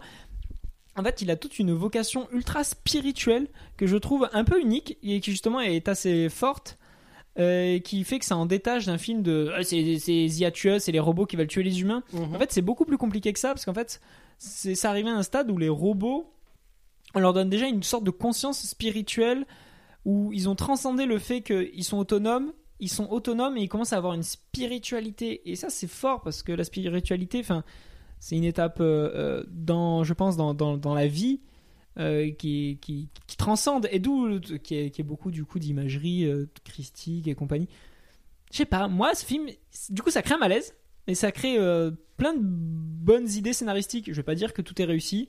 Il y a plein de trucs qui ont mal vieilli. Et c'est assez ces années-là. Il y a des trucs un peu foireux où tu Ouais. sens qu'on force un peu l'action, mais il y a des trucs qui sont plus critiquables. Bon, les converses. euh, bon, voilà. Oui, et puis il y a des trucs bâtards où tu comprends pas non plus comment fonctionne l'univers parce que je trouve que l'univers en tant que tel, il est pas très tangible. T'as un peu Oui. du mal à être dedans et c'est aussi ce qui a dû te bloquer Harry quand tu dis euh, je comprends pas pourquoi d'un coup il y a des robots qui tabassent parce que je Mm. pense que dès le début t'as aussi ce truc de tu sais tu tu sais pas trop pourquoi ou comment les robots sont arrivés dans la société. Et t'as l'impression que c'est notre société avec nous, avec des robots, et que Ouais. du coup tout le reste de la société ne s'est pas développé et n'a pas grandi. Oui. Comme si les robots ils avaient pop un peu du jour au lendemain, mais C'est un euh, peu ça. Ah, Après, il y a un truc que, qui était très malin, je trouve, à euh, à l'époque, c'est que déjà, c'est une enquête policière euh, qui fonctionne. Oui. Ouais, t'es vrai. vrai. vraiment dedans et euh, t'es vraiment impliqué dedans. Mais il y a ce truc vraiment où ça reste un code, couleur euh, qui a été repris. Mais euh, quand le robot est bien, il est bleu et quand il est méchant, il est rouge. Et je trouve euh, c'était une bonne idée de, te le faire, de la faire passer où t'as pas besoin de beaucoup de plans pour te dire ok, là il y a un truc qui va pas et je trouve ça malin. Ouais, de ouf. En vrai, il y a, mais il y a, il y a- il y a beaucoup d'idées. Et Alex Proyas, c'est intéressant parce que j'ai pas checké euh, le, le- le score de ce film-là, mais Alex Proyas, c'est un gars qui a fait dans les années 90 un film qui s'appelle Dark City, Ouais. qui, a- qui est Qui est hyper culte, rec- je crois, pour qui est beaucoup de culte gens. pour beaucoup de gens. Moi, je l'ai pas vu, mais euh, qui, qui met en scène du genre de cyberpunk. euh, déjà, il, il était dans ce délire-là, enfin dans la SF profonde. Et, et après, iRobot, il a, il s'est un peu du père, genre. Il a fait Gods of Egypt. Oui, voilà, c'est là où je voulais en venir. C'est qu'après, après iRobot, euh, il a fait déjà Prédiction, qui est un film avec Nicolas Cage, qui est genre. Pareil, c'est un film que tu vois quand t'es petit, où genre. euh, Nicolas Cage, c'est genre un, un prof, où il a lu que c'est la fin du monde et tout. C'est vraiment délire Maya 2012. Ah Il est sorti en 2009. Je l'ai vu à Madagascar. Et il y a une scène À où il y la a une télé. gamine qui est cachée dans un, dans un Ouais. placard et elle se Ouais. frotte les doigts contre Ouais, le truc ouais, et ça ouais, saigne. ouais. Et là, c'est vraiment trop trauma d'enfance. je Et me bref. rappelle très bien de ça. et, euh, et en fait, donc déjà, ça c'est un film chelou, tu vois. Et après, Gods of Egypt, qui est vraiment la chienlit euh, totale. Mais pour moi, c'est ce quand même un bon nanar parce que pour moi, c'est je vais pas dire que c'est un ultime nanar, mais c'était quand même Ah. un film à gros budget qui avait des Ah, le intentions. Fossoyeur de film, on a fait une vidéo. Ouais, en a Ah, fait ouais. une vidéo que je revois souvent. Bah, Après, j'aime bien les, j'aime bien les vidéos de de François Torel. François Torel, mais euh, là il parle euh, de quel était le dernier gros nanar. Ouais, ouais. Ah, il Et- est cité lui? Il parle de Gods of Egypt. Mais après, Et, il est temps. euh. Ah, bien après, sûr, bien sûr. C'est, c'est une excuse pour parler euh, de God of Egypt, Mais mais, moi, je c'est pas le serais- dernier euh, mais, nanar. ok, Faut mais moi, la vidéo. Je, pareil, je dirais pas que c'est lui parce que j'ai aucune idée de ce qui est sorti avant ou après. J'ai un peu du mal avec les dates parce que ça remonte. Mais pour moi, ouais, je, me, je l'ai vu à la télé. Pareil, j'étais dans ce truc de. Oh, ça avait l'air impressionnant parce que j'avais loupé un peu le début. Donc, Ouais. je suis arrivé dans, des trucs avec des dieux égyptiens, des vaisseaux dans le ciel. Je me suis dit, oh putain, j'ai loupé ce genre de film. de- Et je me suis mis dedans, devant. J'étais en mode. Ah, et j'ai pas, j'ai rien compris. Ah, je crois que tu parlais d'iRobot, moi. Non, non, non. IRobot, c'est bien un film que tu prends en cours. Genre, vraiment, tu es à la télé, tu. Non, non, alors que là, j'étais en mode. eh, Qu'est-ce Tu que ça zappes sur raconte Qu'est-ce que W9, c'est. Après, euh, bah, dans la vidéo de François Torel, il parle du fait que Alex Proyas, maintenant, il a une chaîne YouTube où c'est plus, euh, euh, c'est plus de l'ordre de la psyché ou euh, de l'inspirationnel, où euh, c'est un, il est filmé d'une manière très euh, dramatique entre guillemets. Et du coup, euh, c'est un peu euh, particulier où il raconte son univers et tout. Et donc, il a une chaîne YouTube où il parle de ça Ouais. Bah, ok, Ouais, ouais, je ouais. jeter un oeil parce que ça a l'air un peu, euh, un C'est peu bizarre. très de genre, euh, très. euh, Ouais, mais pourquoi psyché, pas C'est une euh, proposition comme une autre oui, qu'on acceptera et comprendra. Mais d'ailleurs, en parlant de proposition, parce que grosso modo, je pense qu'on a fait le tour d'iRobot, euh, Oui. de ce qu'on avait à en dire. Moi, je dirais juste, bah, du coup, allez le voir parce que Ouais, c'est une sorte de recommandation aussi Disney+. pour le fait. Quelle note Quelle note? Alors, alors euh, au début, je m'étais dit, je vais mettre 3,5. Et après, je me suis dit, ah, il y a quand même beaucoup de trucs un peu foireux en termes d'écriture euh, qui sont pas très assumés et un peu vraiment trop faciles. Et, souvent, ça se fait ça quand tu, quand tu vois un film petit et que tu y repenses, tu dis putain, mais j'aimais bien ce film, mais Je sais plus pourquoi. trouvais chelou. Ouais, non, mais je le c'est trouvais chelou, tu vois. Et quand tu le revois en grand, tu dis non, mais en fait, c'est parce que le film est vraiment chelou. Et comme quoi, c'est pas juste que toi qui étais trop petit. Des fois, tu dis j'étais trop petit pour comprendre. Oui, oui. Et des fois, certains films c'était le cas, mais il y a des fois, c'est juste le film est bizarre et, et ça crée un sentiment étrange. Du coup, je me suis dit, bon, je mets 3. Ok. Et en vrai, c'est 3,25. Ouais, je vais rester, je pense, sur le 3,5. Dans le sens où, pareil. euh, Mais là, je pense qu'il y a beaucoup de nostalgie qui parle. Euh, ce, ce film, il m'a- il m'a il m'a marqué. Et je trouve que c'est pour ça que j'ai envie de te rejoindre dans le fait que c'est un film culte. C'est qu'il marque, Ouais, mine de grave. rien. Même si tu le regardes et que tu passes devant sans avoir fait exprès, il t'en laisse un, un souvenir étrange. Oui, tu c'est un film, t'as raison, et qui l'imagerie est, est marquante. Ouais. Et je pense que c'est les robots, moi. C'est un bon film. Moi, je mettrais 3. Ouais, ça me paraît, chouette, euh. ça me paraît honnête. Si dans cette période-là, euh, avec un film de Will Smith, euh, je préfère Hancock, je crois. Parce que Ah, c'est plus ouais, marrant. ouais, c'est plus marrant, c'est pas le même délire. euh, Qu'est-ce qu'on se marre, quoi Une tête dans un Oh, cul, hein, voilà, voilà, voilà, voilà. voilà. T'as le film de la bouche, euh, voilà. Euh, écoutez, on a fait le tour des films dont on voulait parler. On va Yes, passer aux, aux- aux- aux recommandations, les traditionnelles recommandations de fin d'épisode. Euh, et je crois que Jack, tu as plein de recommandations. Ouais, j'en ai quelques-unes, mais je vais en faire une euh, que Harry voulait proposer et on s'est dit comme ça, ça nous permettrait de faire rapidement 5 minutes le tour. Attendez, est-ce que ce serait pas Anatomie d'une chute? Mais si, bien sûr, Ah. mais quel Eh autre oui. film? On n'a pas fait d'émission dessus parce qu'il est sorti quand même il y a un petit moment et. On en avait un peu parlé la semaine dernière, enfin la euh, dernière épisode. Oui, voilà, on a déjà un peu abordé. Kiffant. Mais euh, j'avais vu que j'ai fait ma séance de rattrapage. Euh, je l'ai vu et très, c'était très bien et Très cool. il faut aller le voir. En plus, ça fait plaisir de voir ce genre de film qui a cette vibe un peu de film d'auteur euh, que les gens ils ont pas envie d'aller voir ou qui blairent pas, qui fonctionne. C'est ça fait plaisir. Là, on est euh, bon, peut-être pas un mois après sa sortie, mais, Mais ça il est fait... encore en salle. Et, ça fait- il est encore en salle. il De quoi monde. Deux mois. ça fait deux mois. Voilà, voilà. Et, et les salles sont encore pleines. J'y suis allé la semaine dernière. Bah, franchement, ça va quoi. Il y avait encore du monde et tous les gens dans la salle, ils avaient grave accepté la proposition. Je, je Mm. crois que j'ai jamais fait une séance aussi satisfaisante parce que il y avait pas ce truc genre euh, des films Marvel où tout le monde est à fond dans une série, mais il y avait ce truc où tout le monde dans la salle était d'accord sur ce qu'il regardait. hein, c'est ça Oui. Palme d'or, ouais. Oui. Et, surtout un film de 2h30. Et parce oui, que avant pas- un peu long, faut qu'on arrête parce que je suis désolé. euh, on peut faire des et ça c'est de façon générale, c'est c'est c'est- j'en ai marre. Raccourcissez vos films. En fait, c'est les films mainstream ou qui touchent le grand public, ils sont très longs. Après, Oui, non, mais justement, sont, euh, maintenant t'as que des films longs. Et moi, je suis arrivé, je voulais voir ce film, je savais de quoi il parlait, mais je savais pas du tout sa longueur. Euh, J'y suis allé à genre 6h30, je me suis dit, bon, bah nickel, je pourrais bouffer après. Et quand j'ai vu 2h30 et que je suis sorti de la salle à 22h, j'ai fait Azabi. je m'y attendais pas, j'avoue. Mais c'était incroyable. Et toute la bien. salle Trop bien. était tellement impliquée dans le film. Et pas. Pas de grand rire, pas de, de, de, de frustration, mais, mais le petit moment un peu drôle parce que ça, ça fait des ruptures dans, dans le stress bah, tout le monde est, est rié quand c'était touchant tout le monde t'avais tout le monde en mode ah putain c'est mignon ou quand il y avait des, des éléments de l'enquête t'étais en mode ah ouais ouais, ok. Ouais. c'était trop satisfaisant comme séance le film est trop cool et euh, je vais m'arrêter de parler juste pour parler de comment ça parle du droit.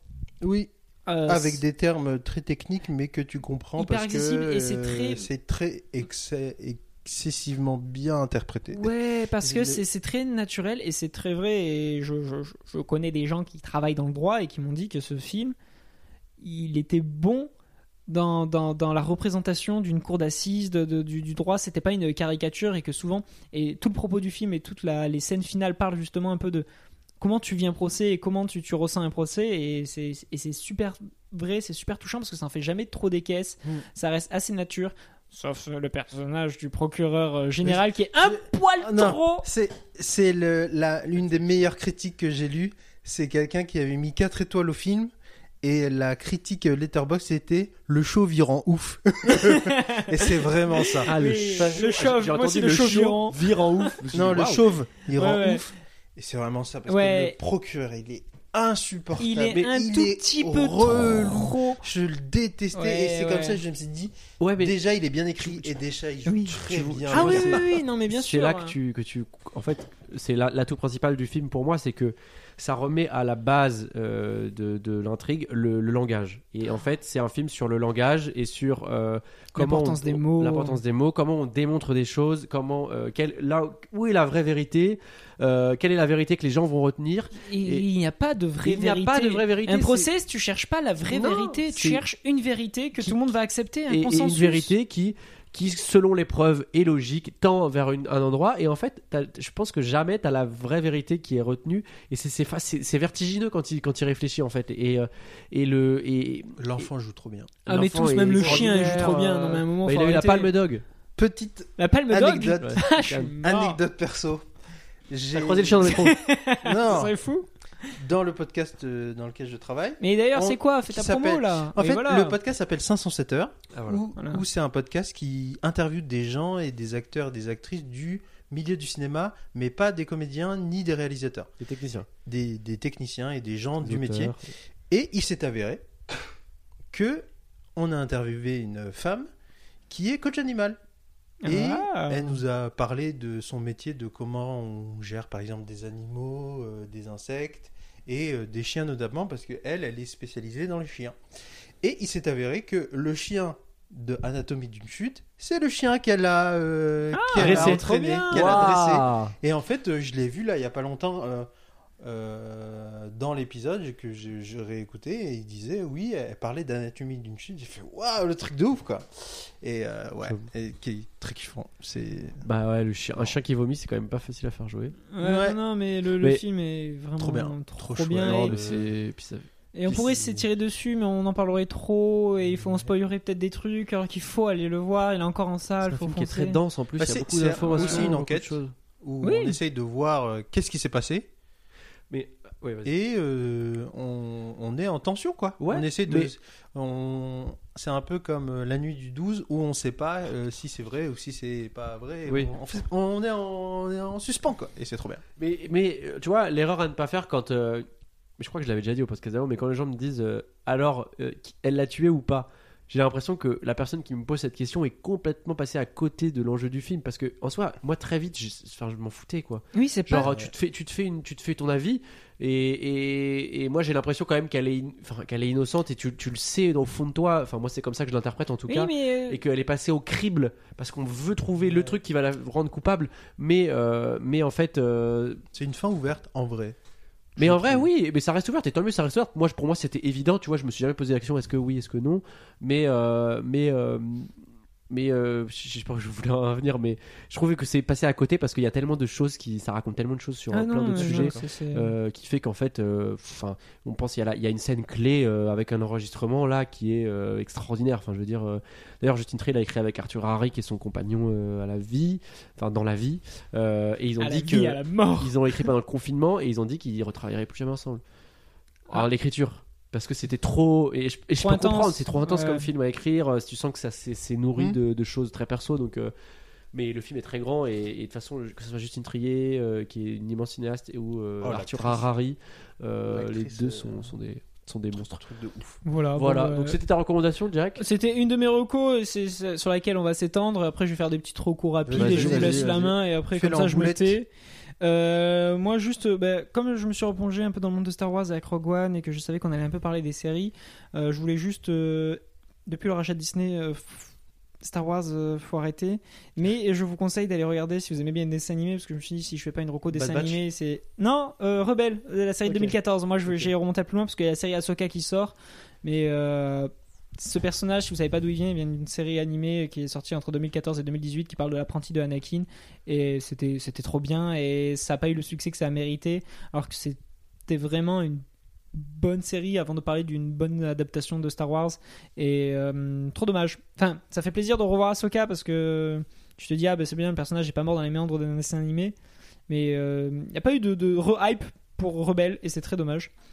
Et ensuite, euh, une autre série, c'est Alice in Borderland. Parce que la dernière fois, j'ai dit que euh, One Piece, c'était une des rares adaptations de, de manga réussies, et etc. Et euh, c'est vrai que j'ai pas cité Alice in Borderland, qui a été un autre tour de force de Netflix. C'est un film? Une série? C'est une série euh, en deux saisons et, et je parle de ça parce qu'il y a la troisième saison qui a été annoncée.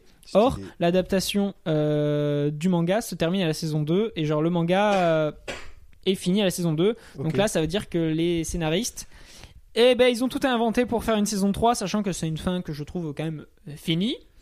Donc, bien, ça va leur faire du boulot là avec la reprise.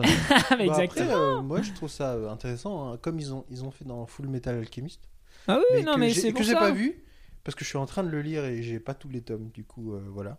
Mais euh, je trouve ça cool. Non, non, mais c'est pour ça. Moi, moi j'attends de voir. Je me dis, autant ils peuvent réussir à faire mon truc, mais ça effraie. Et je me dis, ça, peut être, ça pourrait être un sujet super intéressant parce qu'ils ont réussi l'adaptation en tant qu'adaptation très pure d'un et deux. Mhm. Est-ce qu'ils vont réussir à inventer par-dessus une adaptation en faisant toute une saison et, Mais en attendant, les deux premières sont très cool. Donc, euh, dans tous les cas, la troisième ne gâchera pas les deux premières qui sont un très beau produit. Stylé. Excellent. À toi À moi? Ouais. Eh bien, Ok. moi, ok, très bien. euh, Euh, je veux dire, euh, ça marche. Euh, moi, j'ai deux recos, c'est euh, deux films de Wim Wenders. Euh, j'ai vu euh, L'ami américain euh, sur OCS et j'ai été complètement euh, épaté. J'ai eu vraiment l'impression que c'est un chef-d'œuvre. C'est un film récent. C'est un, film de 77. Mhm. euh, et j'ai eu l'impression que c'était le chaînon manquant de ma filmographie, c'est-à-dire un film Ah qui condense, oui, euh, fort, ouais, qui condense beaucoup d'obsessions. C'est euh, euh, plastiquement c'est magnifique.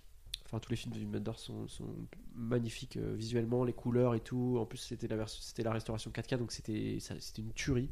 Et en fait, c'est l'histoire de quoi? C'est euh, Bruno Gans, euh, donc, qui est en Allemagne, qui a une leucémie, et on vient lui proposer de tuer un homme pour donner de l'argent, beaucoup d'argent à sa famille, à sa femme et son fils. Pas mal. Et en fait, on, voilà, Bon c'est ça, le, c'est ça le début. Ah, c'est sûr fait, que ça euh, t'accroche déjà au pitch. Hein. et en fait, euh, c'est un univers hyper singulier et ça, ça, ça part, ça devient un peu éthéré. Ça, ça se passe entre les États-Unis, l'Allemagne et Paris.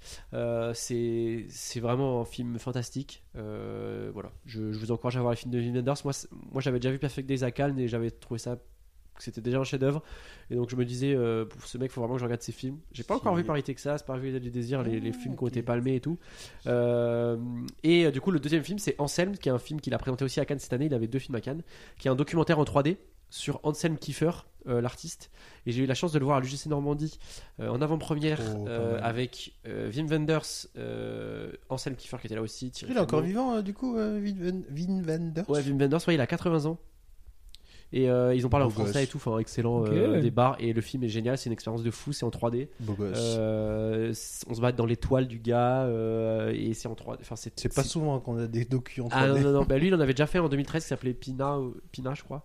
Ok. Et, euh, et c'est une expérience euh, géniale et c'est un super film. Après, je pense qu'il faut le voir au ciné parce que le voir chez soi, euh, Ça doit être très bizarre. euh, moins kiffant. Bah, faut avoir euh, l'équipement chez soi pour, pour le kiffer. Voilà, donc essayez d'aller le voir en salle, ça sort en octobre, je crois. Très bien. Stylé. Voilà. Belle reco. Euh, quant à moi, euh, j'ai 4 recos, mais euh, je peux aller vite. Alors, euh, ce, Euh, sont, ce sont des. euh, j'ai deux recos qui sont liés un peu à Anatomie, à, le- au livre des solutions. Parce que dans le livre des solutions, il y a deux actrices que j'aime bien. Donc, il y a Blanche Gardin, que j'ai vu dans un autre film que j'aime beaucoup, qui est euh, Yannick. Donc, Oui. euh, euh, Yannick qui est très kiffant parce que c'est un film concis. C'est peut-être le film le plus euh, euh, facile d'accès de la de la filmo de Quentin Dupieux pour les Ouais, gens oui, on en a un peu parlé qui- euh, qui la dernière un- émission et on est tous d'accord que sont euh, les films de Quentin Dupieux sont un peu durs Ouais. sont un peu durs à rentrer dedans et celui-là c'est le plus facile parce que le pitch est vraiment simple. Euh, je suis euh, amoureux de euh, Sébastien Chassagne que j'aime trop. À chaque fois qu'il est dans n'importe quel projet, il est trop bien que ce soit dans les dans les séries, dans même dans les podcasts. À chaque fois qu'il a une intervention, c'est trop bien. Et voilà. Et dans le livre des solutions, il y a une autre actrice que j'aime beaucoup et je me suis rendu compte qu'elle est dans des projets de ouf. C'est Camille Rutherford. Qui- Qui pub EDF. Ah bon C'est pas elle qui fait les pubs EDF Je ne sais pas parce que Oh la rêve de zinzin, si c'est vrai. Euh, Camille Rutherford joue dans Anatomie d'une chute, elle joue dans le livre Ah des non, solutions. C'est pas elle, c'est pas elle, c'est pas elle. Si, Camille si. Rutherford, c'est la. Oui, mais non, mais c'est pas elle que je pense, pardon. Ok. C'est la fille euh, qui, dont il. euh, enfin, où il y a un truc entre eux, quoi. La fille avec la. ma- la, la- oui, voilà. oui, oui. Elle joue dans Anatomie d'une chute, Tout- le livre des, solu- des solutions. Donc euh, déjà, je me dis, attends, ça fait déjà deux films que je la vois et elle a des rôles euh, qui sont solides et que j'aime bien et je la trouve euh, forte dedans. Et elle joue aussi dans La Nuit du 12. Donc euh, lourd. Et, Très euh, lourd. et, euh, je- j'aimerais bien la voir dans un, dans un rôle euh, plus conséquent. J'ai vu qu'elle a fait des films en rôle principal, donc euh, je, je pense que je vais les voir. J'aime beaucoup comment elle joue et tout, donc euh, à voir. Et euh, nouveauté, parce que c'est une nouveauté d'il y a une semaine, l'une des meilleures séries françaises de tous les temps. Oh et là une là. des meilleures séries tout court. Est sortie sur YouTube, à savoir Inside Jamel Comedy Club, qui est la série euh, qui parle de la première saison du Jamel Comedy Club, qui est un faux documentaire filmé à la The Office de comment marche la tournée du Jamel Comedy Club, donc avec les, la première saison avec les gens de l'époque. Donc il y a Blanche Gardin, il y a Thomas Njijol, Ah ouais. euh, Fabrice Eboué, il y a Dedo, il y a Yacine Bellous, il y a Noum Diawara, euh, Frédéric Shaw, Claudia Tagbo et Waïd. Et c'est trop ouf de voir ça. Je l'ai regardé avant de venir là. J'ai rigolé de ouf parce qu'il y a des. Souvent dans la comédie, on dit ouais, ça on peut plus faire et tout. Eux l'ont fait avant et euh, c'est trop bien écrit. C'est vraiment l'esprit The Office et on sent que ça a été bien écrit parce que ça a été écrit par Blanche Gardin, Thomas Njijol et Fabrice Eboué. Et c'est trop bien. C'est vraiment culte. Donc euh, toute la série est sur euh, YouTube maintenant. Ils, ils viennent de la sortir parce que pendant des années, il y avait, on pouvait la voir nulle part. Elle n'était pas sur ma Mais elle existait. Euh, oui, oui, en fait, tu pouvais la voir que en pirate. Parce qu'il n'y avait pas de DVD, il n'y avait pas de. Sur ma canal, il n'y avait pas. Et tu pouvais juste voir en pirate. Et maintenant, elle est en HD sur la chaîne du Jamel euh, Comedy Club sur C'est quoi ce. Lost Media là qui, qui, qui, ressort comme ça sur. YouTube? Il y a beaucoup de humoristes qui disent euh, maintenant la série, la meilleure série de la Terre est sur YouTube. Et bah, je suis d'accord parce que c'est un truc de ouf quoi. Et puis je suis fan de The Office, donc si vous aimez The Office- là c'est trop bien. Et en plus, euh, c'est les coulisses du stand-up de 2007, donc c'est intéressant de voir ça. Et le der- la dernière reco, c'est beaucoup plus dark. C'est euh, la série sur euh, Jeffrey Epstein que j'ai vue à Madagascar en quatre épisodes où on suit euh, C'est une série docu? une série docu Netflix qui parle de Jeffrey Epstein qui est un gars qui a fait du trafic sexuel avec des mineurs Ouais, c'est le gars qui s'est suicidé après dans et sa qui, est qui s'est suicidé quand Oh, le FBI l'a retrouvé. Et c'est fou comment c'est n'importe quoi. J'ai découvert cette série parce qu'il y a une journaliste euh, française qui est euh, qui a un nom qui s'appelle Zoé Sagan, qui voulait pas, qui se montre jamais et qui un jour a mis sur Twitter euh, qu'elle pouvait faire tomber toute l'affaire Jeffrey Epstein parce qu'elle a des sources de ouf, dont une source qui m'a fait tiquer, c'est que elle serait capable de prouver que le gouvernement français a couvert l'affaire Jeffrey Epste- Epstein en envoyant des enfants de 12 ans chez lui quand il est à Paris. Donc des trucs de ouf. Donc je me suis dit, je vais regarder euh, c'est qui ce Jeffrey? Et euh, il y a des trucs de ouf euh, qui concernent Bill Clinton, des enfants dans des caves, un réseau de proxénétisme organisé euh, sur 5 ans avec la police qui est corrompue. Truc de ouf. C'est À pas mettre entre c'est- autres. c'est vraiment du coup. c'est dur. Hein. Si Ouais, ouais. vous aimez pas trop tout ce qui est crime sur des, sur des femmes, du, des enfants et, Et des si femmes, vous aimez euh, trop, euh, non, euh, arrêtez aussi. donc, euh, Trop bizarre. C'est très dur. Et puis, il y a beaucoup de témoignages de ces femmes qui, qui témoignent en face cam en relatant les faits direct, quoi. Et ça peut être. c'est pas feel good du tout, mais il y a des révélations de ouf que j'ai jamais vues. Euh, et euh, par exemple, euh, on peut dénoncer, mais Jacques Lang serait impliqué, quoi. Waouh. Voilà. Le, oh, le teasing Horrible. Ça, ça vous donne pas envie de regarder. euh, Ouais. je mange mon chapeau. hein. Mais en, en plus, ce qui est fou, c'est qu'en France, on n'en a- on n'en a pas beaucoup parlé, alors qu'aux États-Unis, c'est considéré comme euh, la, le scandale du siècle. Genre, euh, Ah ouais. ça fait partie des trucs. Mais c'était où- quoi Epstein? C'était un entrepreneur? C'était un... C'était un milliardaire euh, philanthropiste, Oui. philanthrope. Un vrai philanthrope. Et euh, bah en fait, son associé, c'est une française qui est en prison en ce moment. Ok. Ok, ok. Et c'est ouf. Bah écoute, tu l'as en même temps bien vendu, mais en même temps, euh, je sais pas, je sais pas si j'ai envie de le voir. le docu s'appelle Jeffrey Epstein, Filthy Rich. D'accord. Très bien. Bah, écoutez, euh, je pense qu'on waouh. peut s'arrêter là-dessus parce que Ça va être dur de passer après là, euh, j'avoue. euh. Ça Voilà. détend l'atmosphère, vite, fais une blague. Non, mais C'est- des... on a eu une belle émission avec Oui. beaucoup de choses positives. Hein on, va, on va essayer Positive, de retenir le ouais. positif. On va essayer de retenir tout ça. quand même. Regarder des films, des séries, Voilà. des Euh, œuvres culturelles, et- ça fait toujours plaisir. Et franchement, avec tout ce qu'on vous a cité là, vous avez de quoi regarder pendant au moins jusqu'au prochain épisode. Qui arrive Qui bientôt. arrive vendredi, premier vendredi du mois de novembre. trop bien. Ouh, on a hâte. On a très hâte. Bah, bien sûr, en plus, ça fait plaisir là, d'être tous les trois. euh, franchement. euh, J'espère qu'on aura la nouvelle rubrique qu'on a un peu teasée.